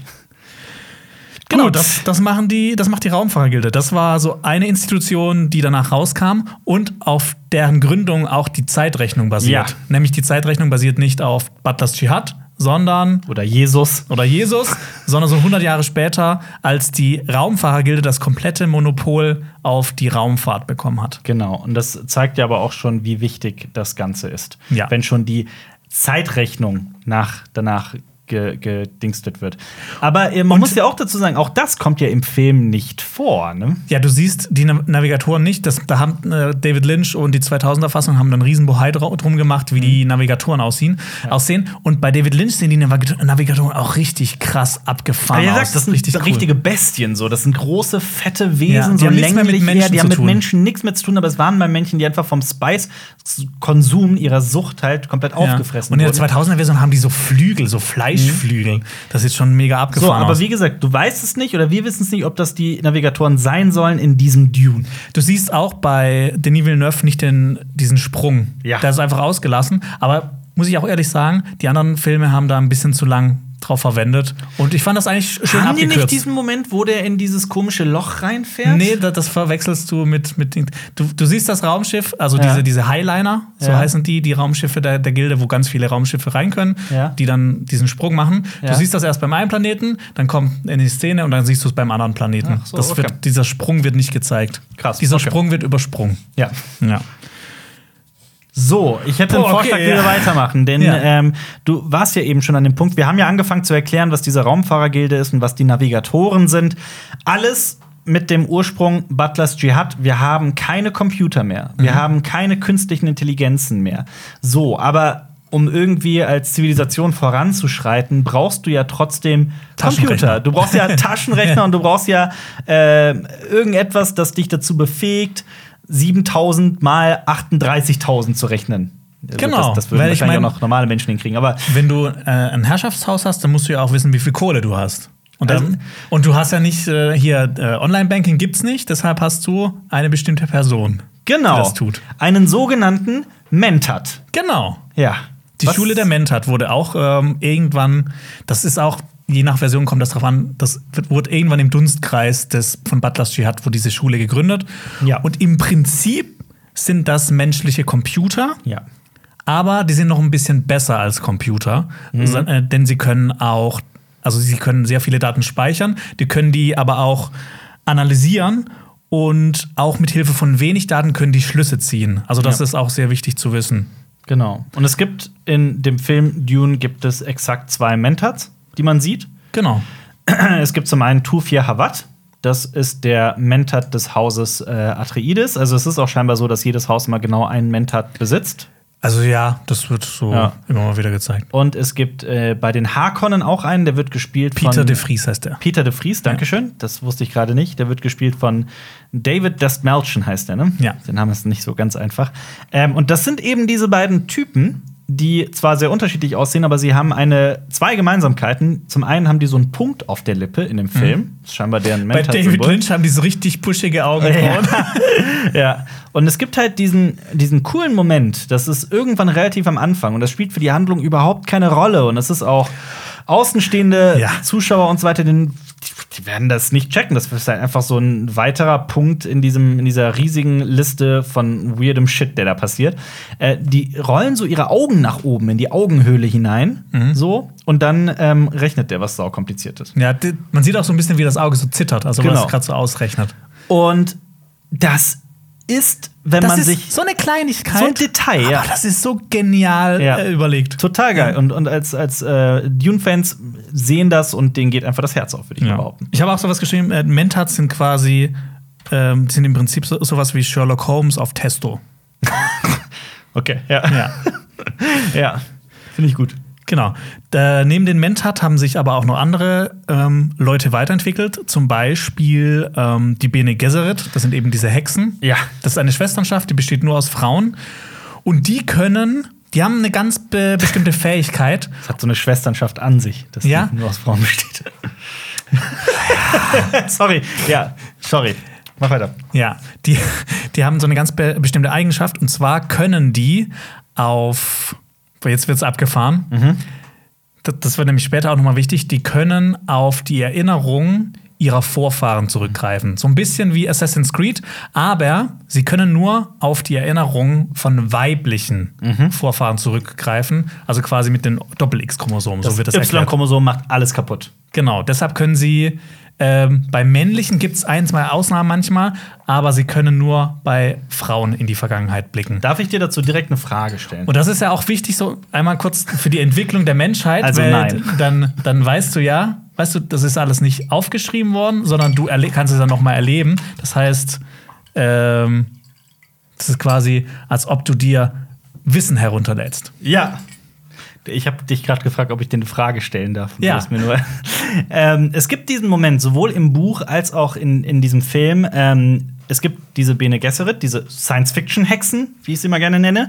Ähm, und es gibt die, die Chefin dieser Bene Gesserit, die altehrwürdige Mutter, ne? Ehrwürdige Mutter. Ehrwürdige Mutter heißt sie, gespielt von Charlotte Rampling. Ga Gaius Helen Mohiam heißt die. Okay, danke dafür. Der, der besten Kommentar, den ich, den ich jemals zu Dune gelesen habe, war sowas wie: Wie soll ich ein Sci-Fi-Universum ernst nehmen, in dem manche Figuren Helen, Gaium, äh, Helen Mo- Gaius Mohiam heißen und die Hauptfiguren heißen Paul und Jessica? Genau, aber äh, Jessica, Lady Jessica ist die Mutter von Paul und sie ist auch eine Bene Gesserit. Und die ehrwürdige Mutter sagt zu Lady Jessica, dein blöder Stolz, du woll- solltest eigentlich nur Frauen auf die Welt bringen, Töchter bekommen. Mhm. So, es ist jetzt in der Natur unseres Wissens nach äh, ich mein, Man ma- kann's nicht äh, steuern. Genetical, also Genmodifizierung und so weiter mal abwarten, aber man kann es eigentlich nicht steuern. Können die Gene bessere steuern, ob sie Bene Männer Gesserit können steuern. ob sie die, Frauen oder Mädchen, die können eigentlich- Frauen oder Männer als Kind kriegen. Die haben quasi so ihren, ihren Körper drauf getrimmt. Boah, ich muss, boah, jetzt kommt gleich noch was richtig abgefahrenes. Ja. Die haben ihren, ihren Körper quasi so bis ins letzte Detail durchgetrimmt. Das wird auch immer wieder erzählt. Die sind besonders gute Kämpferinnen. Ja. Äh, die können irgendwie so, haben übermenschliche Kräfte, sind super Mhm. schnell. Und das war auch ein Grund, warum ich irgendwann die Bücher so doof fand. das war, oh, das war so, das war irgendwie, das fand ich so. In einem Buch wird erzählt, die sind auch, die können auch richtig gut Sex machen. Die haben nämlich, Was? Okay. ja, die haben nämlich die, oh, ich weiß nicht, hieß, das, die, das wird irgendwie die Vagina-Vibrationstechnik oder sowas genannt. Kannst du das? Wurde, wurde die eine gefragt, ja, natürlich kann ich das, ich bin eine Bene Gesserin. Das war so ein Punkt, wo ich gedacht habe, so, ach, Frankie. Frank Herbert the Pervert. Ja, Frank Her- Herbert the Pervert. Ja. Weil Später kommen auch noch so andere Bene Gesserit, die die Menschen mit Sex unterwerfen wollen. Aber das ist ein anderes Thema. Ja. Die Ihr merkt schon, vagina Frank Vibrations. Herbert hatte eine rege Fantasie. Ja, das erinnert mich tatsächlich an die Witcher-Bücher so ein bisschen. Ja. Wo auch. Äh, Und ich glaube, das Ja. wird, wenn Leute heute was mitnehmen, dann denken die sich, boah, die Bene Gesserit, die können, die haben die Vagina-Vibrationstechnik. Snoo Snoo per Vagina Vibrationstechnik. So, das sind die Bene Gesserit. Aber, Aber- Mhm. und da gibt's halt, um das mal wieder ein bisschen in das, in das, in das wieder ernster zu nehmen, ähm, das fand ich total faszinierend. Die haben als eigene Institution, die irgendwie über allen Dingen stehen quasi, wobei man muss dazu sagen, die ehrwürdige Mutter ist ja auch nur eine Beraterin oder sowas vom Padischer-Imperator. ne? Genau, das äh, seine Wahrsagerin. Genau. Und äh, die haben aber tatsächlich schon seit Jahrtausenden oder Jahrhunderten, Jahrtausenden, Seit 10.000 Jahren. seit 10.000 Jahren, sorry, danke, ähm, ihre Finger im Spiel. genau. Die droppen nämlich immer wieder so auf jedem Planeten. Jetzt erklär du es, weil du kannst es besser als ich. Ja, die droppen immer auf jedem Planeten äh, eine Abgesandte. Ja. Die wollen die Menschheit mit Hilfe von Religion steuern. So ihr großes Ziel ist am Ende Stabilität. Mhm. Und da kommen wir auch nachher noch zu dem Quisatz Haderach. Das äh, würde ich aber eher an den Schluss setzen, weil das Mhm. Tatsächlich, ist ach so, nochmal ein, okay. das ist noch mal ein eigenes riesiges Thema. Okay. Und genau, also sie wollen Stabilität für die Menschheit, aber sie wollen halt auch das Steuern so ein bisschen. Also so ein bisschen, so ein bisschen durchtrieben sind die. Weil das ändert sich. Mhm. Fähnchen im Winde. Ja, ey, das ändert sich auch. äh, Die sind, ich meine, Paul Atreides wendet sich irgendwann ja auch von den Bene Gesserit ab. Mhm. Okay, wir haben die Mentats, die menschlichen Computer, die Sherlock Holmes, Mhm. wir haben die, ähm, Auf Testo. die äh, sexy Space äh, Witches. Ja. Dann haben wir noch die Navigatoren der Raumfahrergilde. Ja. Und wir haben noch die, Oh, äh, mir fällt noch was ein. die Sugärzte. Genau, aber ich hatte noch was anderes. Aber okay, fangen wir mit den Sugärzten an. Die Sugärzte sind so die besten Ärzte des Imperiums. Mhm. Und die haben eine mentale Konditionierung, dass sie ihrem Herren, dass sie die nicht verraten können. Mhm. Das ist so wichtig für die zu wissen. Woran erkennt man einen Sugarzt? Ganz einfach, der hat so eine äh, Diamanttätowierung auf der Stirn. Auch schon auf den Büchern? Äh, in, in, den, in den Büchern? Auf ja, den Büchern. Ja, genau. Auch schon in auf den, Büchern. Seiten der Bücher. Genau. Okay. Mhm. Ja. ja, das sind so die wichtigsten Aber die sind, die können Leute. einfach super gut heilen. Die sind wie so ein Bagdad-Tank, Bagdad-Tank in, in, als Mensch. Ja. Ich sage jetzt einfach mal ja. Ja. Ja, weil im, im Film ist es ja so, dass Dr. Yui, der Sugarzt des Hauses Atreides, der braucht ja Paul nur hier und da ein bisschen anzufassen und weiß bereits, okay, bei dem stimmt alles oder bei dem stimmt irgendwas nicht. Ja, fand ich auch super umgesetzt. Ja. Ja, weil ich meine, es gibt nicht wie bei Star Trek ähm, diese Scanner, mit denen man die Leute dann so scannen kann und guckt, okay, Mhm. Ja. die sind kaputt, sondern der macht das einfach Ja. so. Ja. Okay. Okay. Boah, das Boah. ist, das ist, das ist. Ähm, Ich hätte noch was großes für dich. Thema. Es gibt noch etwas, das in den, äh, im Film angedeutet wird. Und ich finde auch, es wird so erklärt, dass es definitiv ausreicht, aber eigentlich eine total interessante Background-Story hat. Der Imperator hat eine, ein Sonderkommando, eine Sondereinheit, die sogenannten Sadauka. Sadauka. Was ist das? Was ist das? Das habe ich mir natürlich vorbereitet, obwohl du es mir nicht gesagt hast, aber die sind nämlich auch wichtig. Durchaus. Die Sardaukades sind die fanatischen Soldaten des äh, Imperators. Die unterstehen nur seinem Befehl und äh, gehorchen, gehorchen allem, was er sagt. sind die auch ähm, konditioniert genetisch oder irgendwie per Gehirnwäsche? Nee, die werden ähm, auf einem Planeten quasi ausgebildet. Ja, die Prime. Nee, nicht da. Das Nicht ist da. der Harkon-Planet. Das ist Ach so, sorry. Äh, Salusa Secundus. Das war Oh. Mhm. der frühere Sitz äh, des Imperators. Der ist irgendwann umgezogen, weil es auf dem Planeten nicht schön ist. Ja. Und deshalb werden die ähm, Sardaukar da ausgebildet, weil es halt ein sehr, eine sehr feindliche Umwelt ist und auch die, die Fauna Mhm. ist nicht besonders nett. Ja. Und so die Hälfte aller Saudakar, die seit der frühesten Kindheit dazu äh, trainiert werden, sterben vom Alter von, von zwölf Jahren. Krass. Also nur die wenigsten, das ist quasi eine, ein, ein Aussieben, nur die, nur die stärksten überleben. Genau, und die gelten so als die besten Soldaten des Imperiums, die es sogar mit Bene Gesserit aufnehmen können. Mhm. Und eben dieser Imperator hat Legionen davon. Mhm. Bei David Lynch, wu- also das wird niemals gesagt, wie viel er hat, der Imperator, aber bei David Lynch sa- sagt, äh, wird einmal gesagt, sollen alle 50 Legionen oder sowas mobilisiert werden. Und eine Legion besteht irgendwie so 40.000 Leuten. Dann kannst Mhm. Also es ist heftig, ja, das ist schon eine Streitmacht. Es wird Also immer wieder zwei gesagt, Millionen gibt es also. die ganzen Adelshäuser ja. könnten mit ihren ganzen Armeen gerade so gegen die Saudaukar, Saudaukar, Sardaukar ankommen. Mhm. ja. Krasser Scheiß. Genau, und die wachsen eben auf, dieser, ähm, auf diesem Planeten auf. Der ist gleichzeitig auch noch ein Gefängnisplanet. Mhm. Das wird, äh, werdet ihr im, ähm, im Film dann auch sehen. Dann wird sich vielleicht eine Szene für euch so ein bisschen, da wird euch ein Licht aufgehen. Ja. Weil da sieht man so Leute. Ja. Dann denkt man sich so, hä? Hä? Was ist mit denen los? Und dann kann man sich, ah, okay, vielleicht Ja. sind das die Gefangenen. Weil ich dachte mir nämlich, hä, in dem Moment. Und nämlich äh, ähm, zu Salusa Secundus, diesem Planeten, wo die ausgebildet werden. Du hast doch während Dune immer mal wieder so einen Stierkopf gesehen. Das wo- im Haus Atreides. Ja. Das Ein hat, Stierkopf, also ich habe diesen Stierkampf.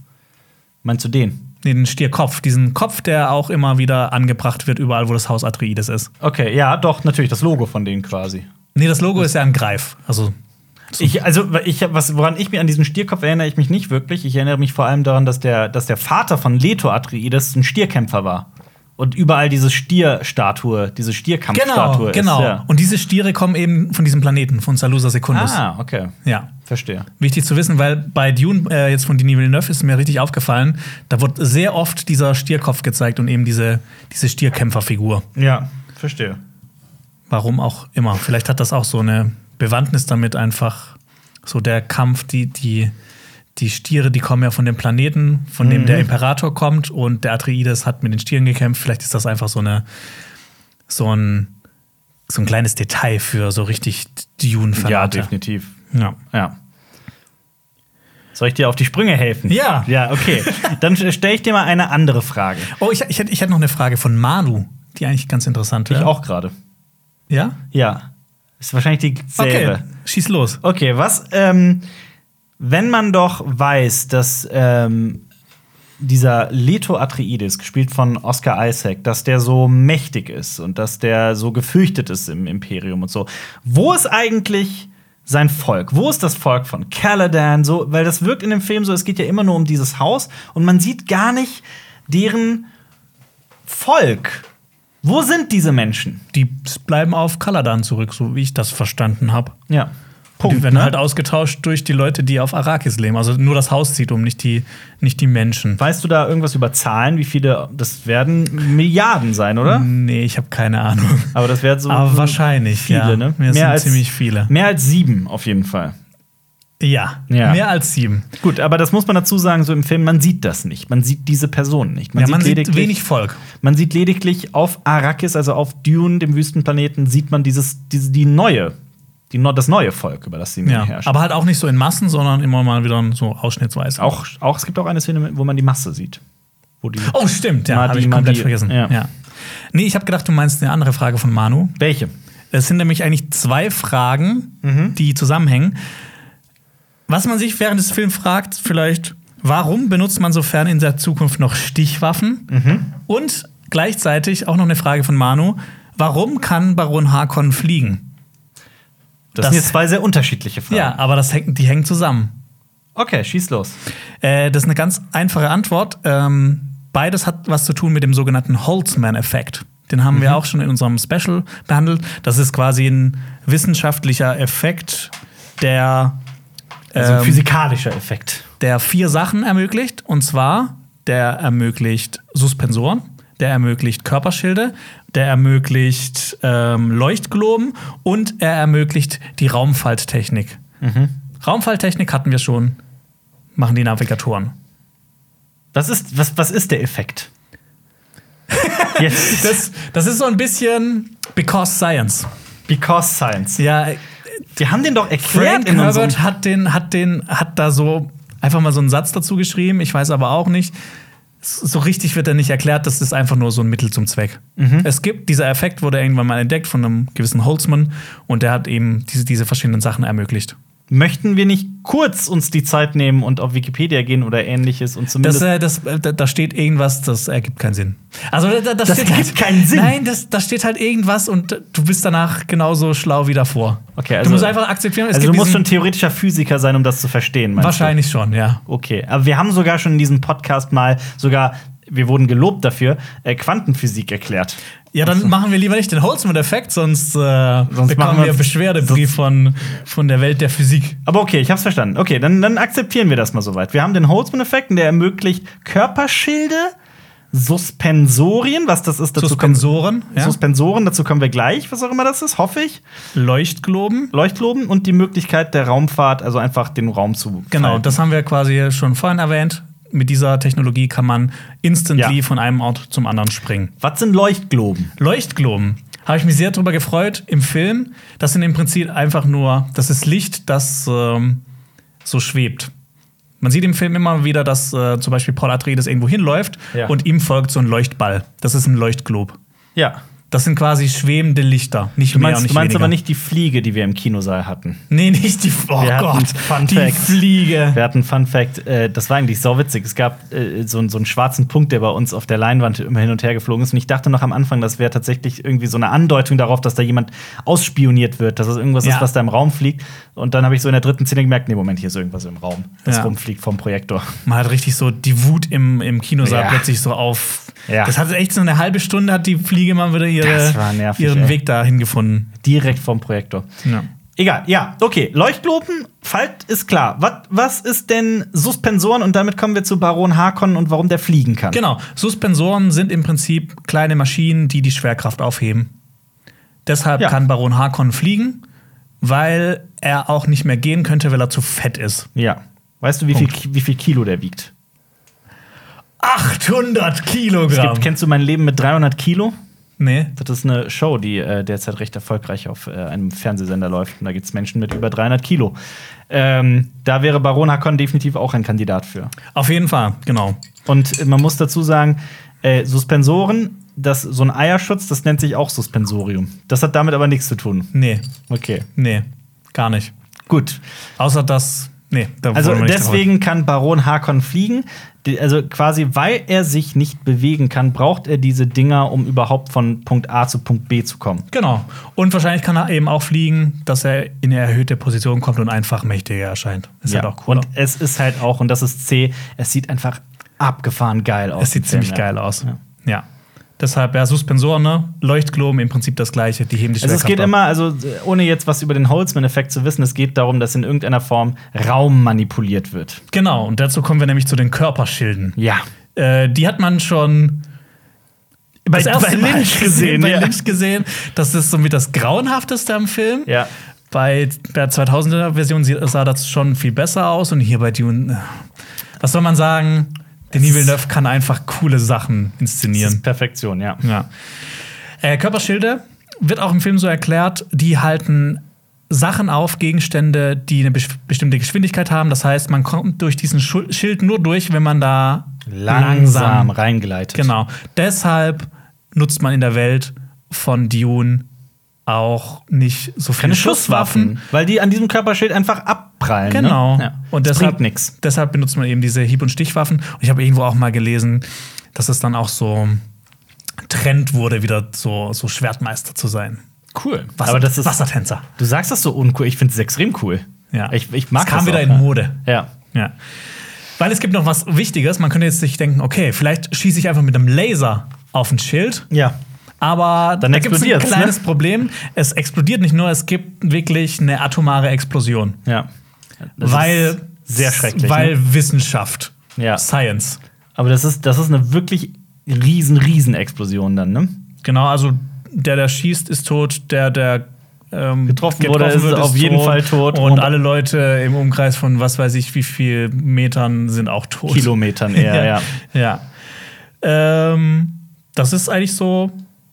Da- Was man noch wissen sollte, ist dann halt, diese Körperschilde sollte man nicht auf Arrakis viel einsetzen, Mhm. weil Sandwürmer werden extrem aggressiv davon Ja. und wollen töten. Zu denen kommen wir auch noch gleich. Aber ähm, dann wäre auch noch meine Frage: Ich habe mal gelesen oder irgendwo aufgeschnappt, dass das Haus Atreides für seine Körperschilde berüchtigt ist? Haben die besondere Körperschilde? Und das oder? weiß ich jetzt nicht. weißt du nicht? da, da fragst du mich zu viel. Das habe ich Ja. noch nicht gelesen. Ich hatte irgendwie mal, irgendwie mal gelesen oder gehört, dass, das, dass, dass die besondere Körperschilder haben oder bessere als alle anderen oder was weiß ich. Das Schlimmste, was David Lynch gemacht hat mit Dune, war, ähm, der hat den Atreides und den, also ursprünglich den Atreides so besondere Waffen gegeben, so Stimmmodule. So ein bisschen ist das wie bei Skyrim mit, mit dieser Stimme. Fasrodar. Ja. Genau, Fusroda. Ja, Ja. das ist schräg. Ja. Genau, das ist der Grund, warum äh, man in dieser Zukunft noch Stichwaffen benutzt. Einfach weil es nicht anders nicht geht oft. Ja. Und Baron Harkonnen kann fliegen. Wegen Suspensoren. Weil Holzmann. Holzmann weil Holzmann. Holzmann, Ja. Okay, dann aber eine kurze Frage. Also jetzt könnte man ja davon ausgehen, okay, wer, wer Arrakis ähm, beherrscht, der nimmt sich das Dune halt da überall her, verkauft es und das wird Dune. das äh, das Spice. Das ist auch so wow, das Spice und verkauft es und wird steinreich. Gut, passiert ja auch so, aber es gibt ein Problem an der gesamten Geschichte. Es gibt nämlich auf diesem Planeten sogenannte Shayulut, was nichts anderes heißt als Sandwürmer. Mhm. Was soll man dazu sagen? Wie, was ist das? Da werde ich noch mal genauer in meinem nächsten Special drauf eingehen, wie das alles funktioniert. Aber Sandwürmer sind im Prinzip Würmer, die im Sand rum sind. Okay, danke schön für die Aufklärung. Aber das ist ja auch tatsächlich so ein, so ein, so ein Fakt. Ich finde, äh, da ist jede Erklärung macht den Film so ein bisschen auch kaputt. Es ist so, das braucht man nicht zu wissen. Nee. Das ist halt ein fremder Wüstenplanet, da gibt es diese riesigen Sandwürmer. Genau, und genau, wie wie gesagt, in, meinem- im nächsten Special von uns äh, zu Dune wird das nochmal aufgedröselt. Da erzählen wir auch ein bisschen, was, was machen diese Sandwürmer, was, für was sind die verantwortlich, wie sieht die Vorform davon aus. Alles sehr interessant. Ja. Ähm, genau, ich hatte aber noch, ähm, ich wollte noch auf zwei wichtige Institutionen eingehen. Ja. Nämlich, es wird im Film einfach mal so random zwischendrin von dem beso- äh, sogenannten Landsrat erzählt. Und da gibt es wirklich überhaupt keinen Kontext und das muss man sich so ein bisschen erschließen. Oder ihr hört eben diesen Podcast und äh, bekommt das Knowledge di- direct in eure Brains. Ja. Wir sind quasi das Spice der Filmpodcasts. Auf Testo. Auf Testo. Ja. Testoi. Genau, das war ein Leu-Moment, um den Ja. Cringe zu perfektionieren. Was, wie, wie das? Das war ein Leu-Moment. Das war ein Leu-Moment. Und Deppen, ja. Landsrat äh, wird dich freuen, kommt ursprünglich aus dem Skandinavischen. Auch Mhm. schön. Also genau die Schreibweise aus wird's dem auch Dänischen. Mit, deswegen wird es auch mit D hinten geschrieben, ne? Genau. Ja. Das ist im Prinzip äh, ein Zusammenschluss der großen Adelshäuser. Also da sind die Harkons drin, da sind aber auch die Atreides drin und viele weitere. Und beaufsichtigt wird dieser Ausschuss, dieser Zusammenschluss vom Imperator. Ähm, der wurde quasi auch als Machtausgleich gegründet, so dass quasi der Imperator sich nicht immer ein ha Haus auspicken kann, das kaputt machen kann und das immer weitergeht so. Ja. Dass halt äh, dieser Zusammenschluss gibt, dass die Leute, äh, dass die Häuser sich auch untereinander äh, verständigen können. Hat ja nicht so gut geklappt, ne? Nee. Äh, dieser Landsrat hat an sich keine Truppen, aber diese Häuser haben halt Truppen, die können dann quasi die mobilisieren und dann, wie ich vorhin gesagt habe, die alle Häuser könnten gegen den Imperator ankommen. Ja.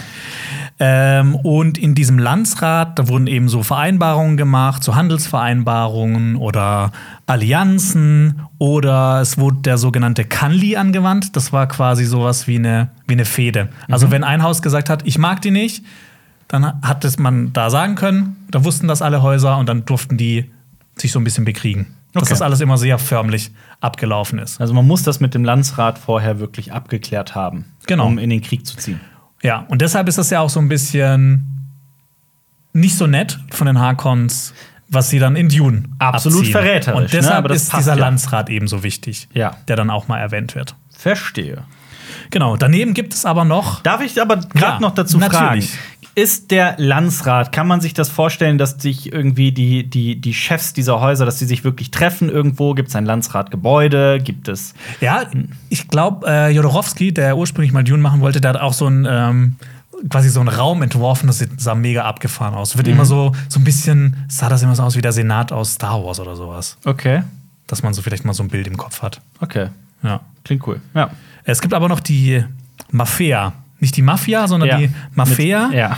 Das ist die merkantile Allianz für Fortschritt und Entwicklung im All. Das ist quasi so der wirtschaftliche Arm des Landrats. Mhm. Das ist sowas wie die. Das ist eine Handelsorganisation im Imperium. Das ist so- sowas wie die Spice-Börse. Ja. Und verschiedene Häuser haben Anteile an dieser an dieser Mafia. Und Mhm. Die kriegen Spice. Genau, bekommt das Beiß. Und das ist so die mächtigste Organisation im gesamten Imperium. Weil Mhm. ist klar, da, darüber geht halt das ganze Spice. Und da haben eben genau die Häuser sind da mit drin und der Vorsitzende der, der Mafia ist der Imperator. Man sieht man immer, okay, Ja. ist, ist überall alles mit drin. So ein bisschen Und du weißt ja, Bundestag, Bundesrat, aber halt als absolutistischer Staat Ja. quasi. das Spice muss fließen. Das Beiß muss fließen. Ja. Genau. Der Landsrat. Schön. Ich habe da auch immer schon so, immer so, immer, als ich das gelesen habe, so Landsrat, Landratsamt. Oh, das ist bestimmt auch so cool wie das Landratsamt. Was? Aber es war schön gerade kurz, für einen kurzen Moment deinen irren Gedanken zu folgen. Es hat Spaß gemacht. Ja, Was, was, äh, was, was hast du noch auf deiner schlauen Liste auf stehen? meiner was wir schlauen noch- Liste würde ich auf jeden Fall gerne noch eine Sache erwähnen. Ich bin selbst schon, also mein Kopf dreht sich gerade in alle Richtungen. Aber es Ja, ist man- spannend. Es ist mega spannend, und wenn man sich da auch ein bisschen mehr immer mit äh, auseinandersetzt und unsere Specials schaut zum Beispiel, Definitiv. dann kann man da sehr faszinierende Sachen einfach erfahren. Butter bei die Fische. Ich muss aber auch dazu sagen, ich habe ja vor nicht allzu langer Zeit das erste Buch gelesen und ich finde noch immer, es ist zäh. Es ist zäh. Aber ich sag dir, ich finde es überhaupt nicht zäh. Ich habe das, Das innerhalb ist- von einer Woche durchgesuchtet letztes Das Jahr. ist echt krass, dass wir das so unterschiedlich. Vor allem eigentlich hatte ich immer das Gefühl, dass wir was Bücher angeht einen sehr ähnlichen Geschmack haben, aber bei dem echt so gar nicht. Da gehen wir in sehr unterschiedliche Richtungen. Ich fand Mhm. nämlich genau das. Ähm, ich finde es immer so ein bisschen seltsam in äh, äh, in der Dune der Wüstenplanet, dass bestimmte Dinge so im im Detail bis zum geht nicht mehr erklärt wurden. Du meinst wie bei Game of Thrones immer die Essen von George R. R. Martin? Zum Beispiel, ja, genau, wie George R. R. Martin Essen beschreibt. Ähm, oder äh, Oder äh, Theater, Theaterkin. Wälder, Landschaft. Landschaften und Landschaften. Wälder, genau, wo du auch nach zwei Seiten schreist, das ist ein Wald, so, ich hab's gecheckt. Oder ähm, wie, äh, oh Gott, jetzt, äh, Andrzej Sapkowski heißt der, ne, der Autor von Witcher, wie er, Andrzej Sapkowski. Andrzej Sapkowski, ja, sorry, äh, Sapkowski, Sapkowski, irgendwie so. Sapkowski. Ja. Ähm, d- wie er Dekolletés beschreibt. Auch äh, sehr aus Oder ausführlich. Frank Herbert, wie er Vagina-Vibration beschreibt. Ja. Ähm, und andere Dinge wurden aber auch in Dune so sehr ausgelassen, wie die, dann gibt es so zum Beispiel die orange-katholische Bibel. Darauf wollte ich jetzt genau Dachte äh, ich kommen. Äh, die wird im Film nicht erwähnt, aber das ist auf jeden Fall mal super interessant, einfach zu wissen. Auf- aber da, da bekommen wir jetzt einen ganz wichtigen Punkt zur Religion. Genau. Religion ist mit einer der wichtigsten Mhm. Themen in, in Dune. Ich meine, dieser ganze Messias-Komplex über um, um Paul, um den Muad'Dib, Den Messias, ja. der wurde ja, der, Mahdi. der kommt ja nicht von ungefähr. Quisatz Haderach Und äh, die Bene Gesserit, die Space-Hexen, die sexy Space-Hexen. mit der Vi- Vibration, Vagina Als ich das Vibration. gelesen habe, habe ich gedacht so, boah, echt? das war, jetzt? das, war das der Punkt, wo du das Buch nie hingelegt hast? Ja, okay, das reicht für heute. Ja, so ungefähr. äh, die wollen äh, genau diese Menschheit ähm, mit Hilfe von Religion so ein bisschen steuern, deshalb senden die ihre Leute da aus. Und diese Leute haben eine bestimmte Mission, die heißt Missionaria Protectiva. Ja. Die streuen Abergläuben, Prophezeiungen, Aberglauben, Prophezeiungen und so weiter unter den verschiedenen Kulturen aus. Und das wird im Film nämlich einmal durch einen Satz erwähnt. Ja, wird es. Ähm, die, diese ehrwürdige Mutter, also die, das Oberhaupt der Bene Gesserit, die sagt, ein Weg wurde ausgelegt. Einmal das, aber auch dann nochmal, ich dachte, du meinst was anderes. Sie sagt nämlich zu Lady Jessica, du arrogantes Gör, das ist auch relativ am Anfang, ähm, du dachtest, du bringst den, den, den, diesen Quisatz Haderach zur Welt, diesen Messias, und hast deswegen, du solltest nur Frauen auf die Welt bringen, jetzt hast du einen Jungen zur Welt gebracht. Das heißt, auch ähm, dieser gesamte diese, m- m- diese Mission. Also ich finde es total faszinierend. Also es ist wirklich so, dass diese, diese Schwesternschaft seit 10.000 Jahren auf Planeten im gesamten Universum durch ihre Abgesandten immer wieder dieses, diese, diesen, diesen Aberglauben streuen, dass dieser Messias kommen wird. Nur um selber irgendwann diesen Messias zu platzieren. Genau. Und die, das machen die halt auch diese Missionaria Protectiva, da steht ja das Wort Protectiva mit drin. Ja. Die streuen auch diese Abergläuben. Aberglauben, sorry. Aber, aber was ist der Plural von Aberglauben? denke mal, Glauben. Ja. Aberglaubens. Ja. Äh, die streuen die eben aus, um, Mhm. wenn mal eine Bene Gesserit in Not ist, dann weiß die ja, okay, wir Bene Gesserit, wir arbeiten so, dann kann ich zum Beispiel hier diese Prophezeiung anzapfen oder das hier. Ja. Wenn zum Beispiel ein- genau eine in Not gerät, dass sie auch auf den verschiedensten Planeten einfach schon mal eine gute Grundlage hat. Ja. Und ich finde diese, diese, diese, ah, es ist schon echt, es ist total faszinierend, finde ich, weil du hast halt erzählerisch dieses, dieses Wüstenvolk, das so ganz mystisch von einer von einem Messias spricht und dafür auch die eigenen Wörter benutzt, wie Muad'Dib und Mahdi und so weiter. Und das, das, was sich so halt so als Aberglauben anfühlt, oder was heißt Aberglauben, oder auch als Religion, ne, weil wir haben das ja auch, ähm, dass das aber in Wahrheit halt von so einer, von so einer Dass es ausgelegt wurde, dass das ausgelegt gestreut wurde, gezielt, gestreut von einer Organisation, von Vor einer Institution. tausenden von Jahren, damit die- es sich halt auch noch weiter so, Ja. so wie die Bibel, die wurde ja auch ein paar hundert Jahre nach Jesus geschrieben und sowas. Und die weiß auch gibt nicht mehr, es- was ganz genau Und was mich daran verstanden. fasziniert ist, die gibt es immer noch. Ja. Die gibt es immer noch und die, die, die, die sind immer noch im Hintergrund aktiv und ziehen die Fäden. Genau. Total geil. Genau, und dann, äh, du hast gerade die orange-katholische Bibel, Orange Catholic Bible erwähnt. Das war im Prinzip, ähm, die, Be- das wurde äh, durch die Bene Gesserit wurde das aus, an, äh, angestoßen. Nach Butlers Dschihad haben sich alle großen Religionen, alle Religionen, die über eine Million Anhänger haben, haben sich äh, zusammengetan auf der Erde und da gab es so eine äh, Versammlung und die haben dann quasi eine neue heilige Schrift entwickelt, die orange-katholische Bibel, die alle wichtigen Glaubensgrundsätze ineinander vereint. Wenn ich jetzt nichts durcheinander bringe, war dieses Orange auch erstmal nicht so nett gemeint, eher so belächelnd, oder? Nee, gar nicht. Das, ich habe mal, oh, ich hab, in irgendeinem Artikel habe ich gelesen, woher das Orange kommt. Das kommt durch irgendeinen Begriff aus dem Islam. Ja? Ja. Ach so. Das wird aber nur, das wird abgekürzt. ah, okay. Ja. Ich dachte, das, wär- das hätte irgendwie so ein. Dann habe ich das verwechselt. Ja, vielleicht. sein. Ich habe nämlich auch nie gecheckt, hey, warum, Warum jetzt orange? Ja. nee, das ist einfach nur eine Abkürzung von irgendeinem Wort aus dem Koran o- oder aus dem Islam. Ich bin mir nicht mehr 100% sicher. Okay. Ja. Gut, also da bitte dem Wissen nicht vertrauen, das ist Halbwissen, das gerade. Genau. durchscheint, Ja. Ja. Kommen wir zurück zum Religi- Wissen. Das kommen wir zurück zu Wissen. Ihr merkt schon, das ist, das ist wirklich ein faszinierendes und großes Ja. Universum. Ähm, und wir haben es schon, vielleicht gehen wir jetzt einfach zu diesem Quisatz Haderach. Das wird auch Ja. fünf Milliarden Mal in den Büchern erwähnt und 80 Milliarden Mal im Film. Im Film sehr oft, das stimmt. Im Prinzip ist der Quisatz Haderach ist sowas wie der Messias. Ja. Es gibt auch noch andere Worte dafür in anderen Kulturen, zum Beispiel die Fremden in Mahdi oder Lisan al-Gaib oder Muad'Dib. Muad'Dib oder kommen noch andere Sachen dazu. Es ist aber, es sind verschiedene Begriffe, im Prinzip meinen sie alle dasselbe. Es ist alles Messias. Messias, ja. Genau, das- also Der Lisan al- Heilsbringer. Lisan al-Gaib heißt zum Beispiel Stimme der Außenwelt. Das ist einfach jemand, der von der Außenwelt kommt und dann Aber die genau das- Fremen in, ins ja. Paradies führt. Genau das ist ja ein wesentliches Element dieses Quisatz Haderach. Das ist jemand von außerhalb, der aber das Volk so kennt, als wäre er Teil von ihnen. Genau.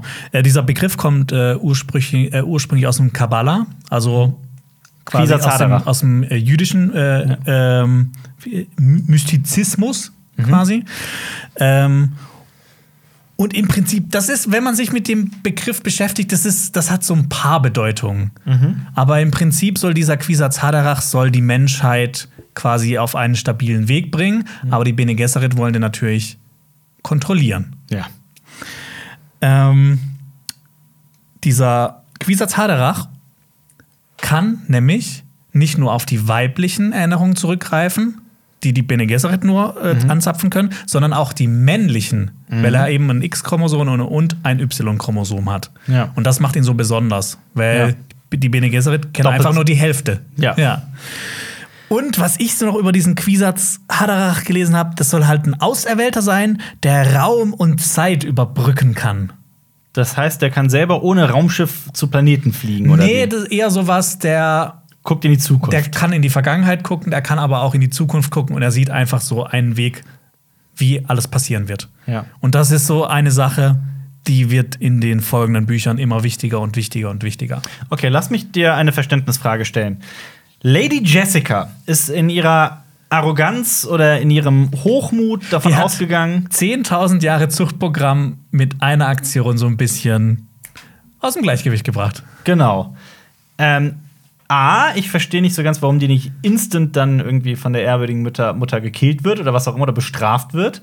B, wäre meine Frage, sie weiß doch, als sie Paul Arthritis bekommt. Der ist ja in der Handlung von Dune 17 Jahre alt oder 18, als ähm, dem Haus Atreides der Wüstenplanet zugesprochen wird. Hat sie bereits 18 Jahre zuvor das so geplant? Wusste sie, dass Haus Atreides den Wüstenplaneten bekommt? Nee, also wie ich das verstanden habe, nicht. Nee. Aber sie wollte halt ihrem, ihrem Gatten, also nicht ihrem Ehemann, sondern ihrem, wie nennt man das? Ihrem F- ihrem Freund, ihrem Ja. Lebensgefährten wollte sie halt einen Partner. Sohn schenken. Ja. Das war der Grund. Ah, okay. Ja. Verstehe. Das hat jetzt keinen Hintergedanken gehabt und die hat ja quasi auch so gegen das verstoßen, was die Bene Gesserit so ausmacht. Mhm. Das war halt aus Liebe. Ja. Ja, das ist auch so ein Thema, dieses Liebe, das wird auch später in den Büchern noch Ja. sehr wichtig. Und Leto und Lady Jessica lieben sich ja wirklich. genau. Wirklich, wirklich, Ja. ja. ja. Auch, also, also man, man, äh, da kommt zwar der Begriff Konkubine wird zwar benutzt, aber das ist ja durchaus eine sehr Ja. liebevolle Beziehung auf Augenhöhe. Genau. Und der eigentliche Plan der Bene Gesserit mit den Quisatz Haderach war, der ist jetzt halt ein bisschen früher gekommen. Mhm. Eigentlich sollte äh, Lady Jessica ein äh, Mädchen bekommen. Und dieses Mädchen, der Atreides, Mhm. Ja. von Lady Jessica, sollte mit einem Jungen der Harkons quasi zusammenkommen. Und Ja. dieses Kind, was daraus entspringt, sollte der Quisa Zadara. Widersatz Haderach werden, der dann für die Bene Gesserit quasi die Menschheit in eine friedliche, strahlende Zukunft springt. Ja. Okay, Ist nicht passiert. das ist nicht passiert. Ja. Stattdessen, Jonas. stattdessen. Was ist äh, Teil von Dune? Ähm, hast, hast du noch was? Oder sollen wir mal ein bisschen noch über den Film sprechen und was wir, wir wollten noch so einen kleinen Spoiler-Teil machen eigentlich? Äh, ja, also ich finde, viel Spoiler müssen wir eigentlich nicht mehr. Also, Nö. nee. Aber ich, ich hätte noch so zwei, drei Kleinigkeiten, Gerne. die, die Boah, ich bin euch heiß äh, drauf, den, den bitte. Film vielleicht ein bisschen versüßen. Ja. Und zwar sagt äh, Dr. Liet Kainz, Ja. sagt, glaube ich, Die irgendwann, Planetologin. es gibt keine Satelliten über Arrakis. Mhm. Das hat einen Grund. Schieß los. die Fremen bestechen die Raumfahrergilde, Mhm. dass die nicht die ganzen Siedlungen der Fremen ähm, Die entdecken. unter der Erde sind, die sogenannten Also nicht unter der Erde, die sind halt in diesen Gebirgsformationen. in diese Sieges, diese heißen die. Sieges ne? Genau. Ja, genau. Aber Ja. ich dachte, die wären größtenteils unterirdisch. die sind halt immer in so Felsendingern drin. Aber ja, die sind eigentlich immer so abgeschottet. Also unterirdisch. Es Also kann, ja, wenn's ja es kann in ja über der Gebirge- Erde sein, aber trotzdem abgeschottet sein. wenn's Deshalb doch würde ich nicht äh, im Gebirge generalisieren. drin sind, ist es doch unterirdisch, oder nicht? Weil die Erde doch dann beim Gebirge nach oben geht. Oder steil. Oh, ist, ist es unterirdisch, wenn es. Boah, das Du ist eine meinst gute mit dem- Frage. Das ist okay, Definitionsfrage. Aber das ist also man, die Sache ist, man sieht das eher nicht von, von oben, ne? Also klar, Genau. wenn da Leute dann draußen rumlaufen und so, dann natürlich, aber ja. ja. Und Was noch? Ich habe mich gefragt, ähm, es wird bei den Harkonnen mal so ein Viech gezeigt. Was für ein Viech? Das ist das, ah, die Spinne. die, so, so eine Spinne oder Ja, sowas, ne? ja. Da habe ich mich ganz lange gefragt, was ist das? Habe ich nie was von gelesen. Ja. Oder zumindest weiß ich es nicht mehr. Ähm, und da hatte ich eine Theorie, aber ich glaube, die stimmt auch nicht ganz. Aber ich wollte dir einfach davon erzählen, einfach, Ja. dass du siehst, was in diesen späteren Büchern noch Büchern passiert, passiert, ja. außer der, den sexy Hexen.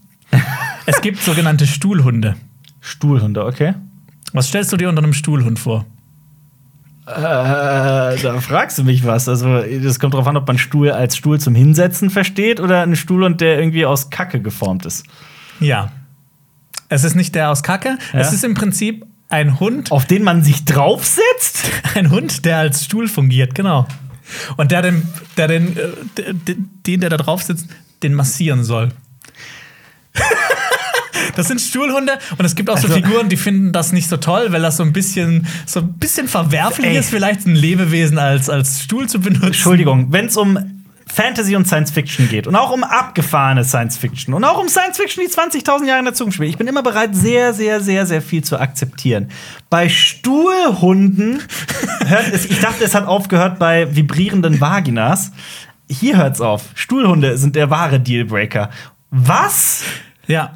Das wird, also Frank Herbert hat ernsthaft in sein Buch hineingeschrieben, dass da Hunde sind, die geformt Stuhlhunde. Stuhlhunde, also Ja. Hunde, sind die geformt wie Stühle? Ja, die sind auch so ein Wurden die so gezüchtet, Ja, damit, so man sich, irgendwie. Also damit so- man sich draufsetzen Es wird kann? nicht so 100% beschrieben, aber im Prinzip sind das irgendwelche Wesen, die dazu gezüchtet wurden, Stühle zu sein. Stuhlhunde! Stuhlhunde.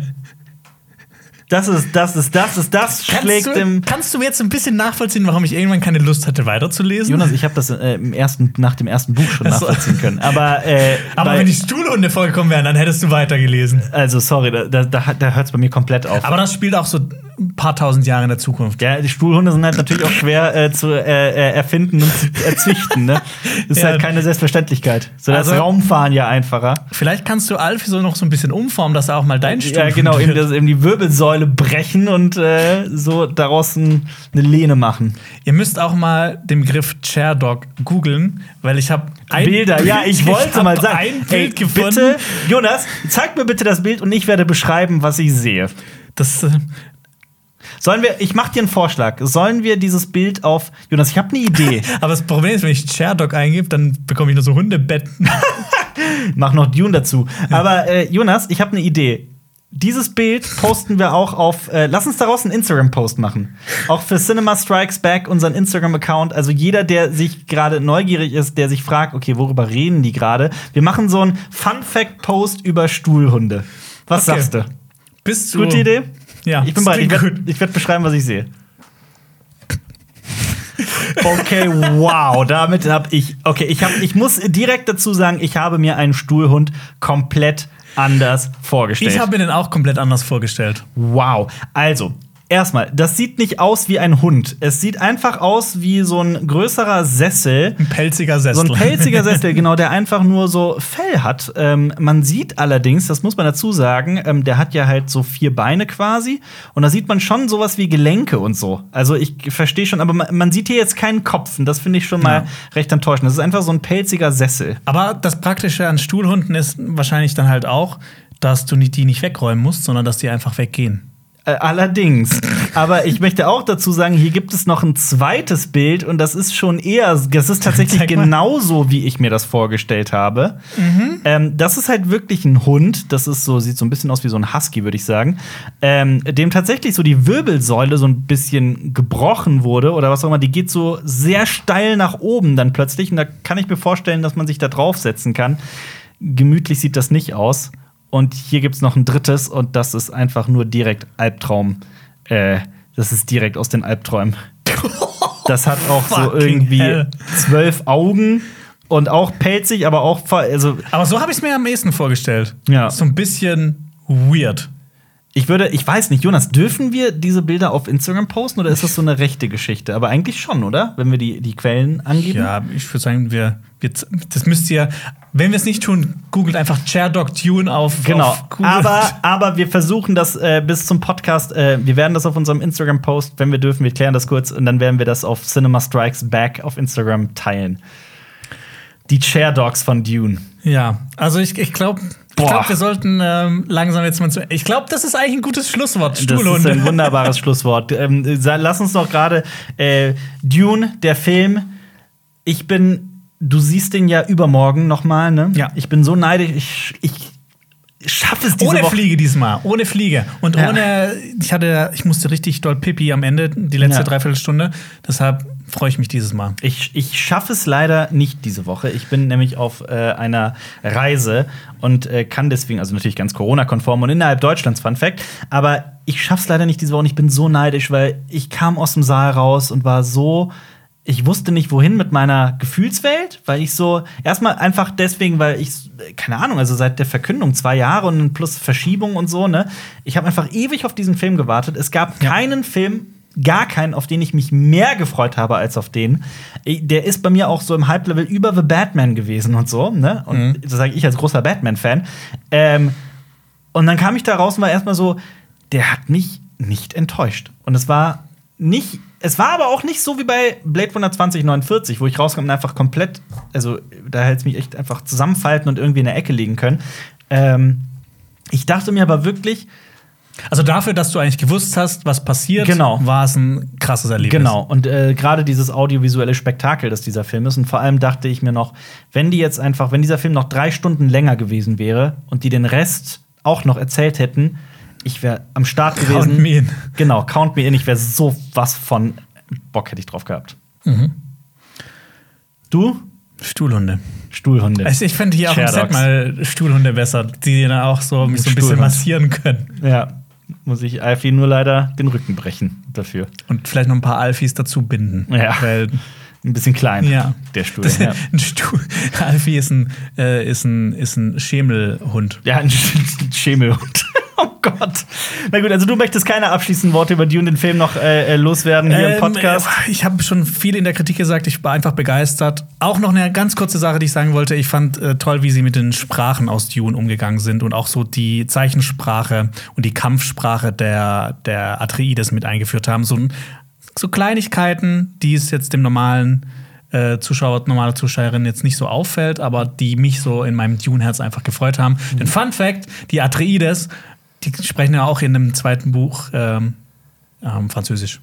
Ach so. Ja. Warum? Weil sie es können. Natürlich. Wenn es halt so eine lang vergessene Sprache ist und die, nur die sprechen Französisch, deshalb andere Leute können das dann nicht verstehen. Ach so, also ist quasi in dieser Welt von Dune, die so weit in der Zukunft spielt, ist so diese crazy abgefahrene Sprache, die keiner mehr spricht, weil sie ausgestorben ist, also Französisch. Es gibt noch, es geht noch weiter. Es werden auch, äh, ich glaube, ein, ein Gemälde von, ähm, wie heißt er denn, der, mit, der, der so schön gemalt hat? Der so, ach so, Van Mit dem Gogh. Ohr. Van Gogh, genau. Vincent van Gogh, ja. Da wird auch, ach, das ist auch so irgendwie so dämlich. Dann wird, die haben, die Bene Gesserit haben, glaube ich, ein Gemälde von Van Gogh. Okay. dass die dann angucken und die können da auch so auf die, auf die Vergangenheit zurückgreifen und fühlen, wie er sich gefühlt hat, als er das Bild gemalt hat. Natürlich. Und zum Beispiel Genghis Khan und Hitler werden auch mal erwähnt. Selbstverständlich. Ja. Äh, Alles andere hätte mich gerade auch äh, überrascht. Genau. Das Schöne ist aber, wir werden auf unserem YouTube-Kanal am Dienstag wirst du, hast du bereits in der Pipeline ein brandneues Video über Dune tatsächlich, ne? Richtig. Und ich habe das bereits, ich habe so reingeschielt Ja, ne? und ich wir können- fand es total faszinierend. Es geht nämlich um fünf oder zehn Dinge, fünf Dinge sind's, ne? Ja, es sind fünf Dinge, ich habe mal fünf Dinge genannt, die fünf verrückte Dinge, die nach Dune passieren. Ja. Um einfach, es ist einfach viel. Es ist super viel. Und ich habe äh, versucht, das einfach auf so fünf Sachen runterzubrechen und da ein bisschen zu was zu erzählen. Und ich kann es halt auch nur empfehlen, denn ähm, es passiert einfach so Kram, der ist so geisteskrank. Natürlich wird euch das so ein bisschen, bisschen, bisschen spoilern, aber es lohnt sich. Also ich sag nur Leto 2 und Sandwurm. Das finde ich ist so, so das als äh, kleiner Spoiler, das ist so, oh, das, das ist so geisteskrank. Egal. Äh, checkt das unbedingt aus. Abonniert deswegen Cinema Strikes Back. Äh, guckt unseren nächsten Podcast. Der kommt am, äh, wieder am Freitag um 17 Uhr. Ähm, und Jonas hat letzte Woche auch noch ein wunderbares Video äh, gedreht mit dem guten Marco von Nerdkultur. Da hast du ihm einige Fragen gestellt. Das war auch ein sehr faszinierendes Interview. Und äh, auch unsere Kollegen von ähm, der Biograf beispielsweise machen wunderbare Videos. Falls ihr auf YouTube zuguckt, könnt ihr da einfach draufklicken und das auschecken. Genau. Ähm, ansonsten schaut gerne mal in die Show Notes von diesem Podcast. Und äh, ja, Gebt checkt dem- unsere Dune-Playlist auf, aus und geht auf jeden Fall ins Kino. ja, Lohnt sich. damit wir Dune 2 bekommen. Also Ja. macht's gut. Tschüss. Ciao. Das war ein Podcast von Funk, von ARD und ZDF.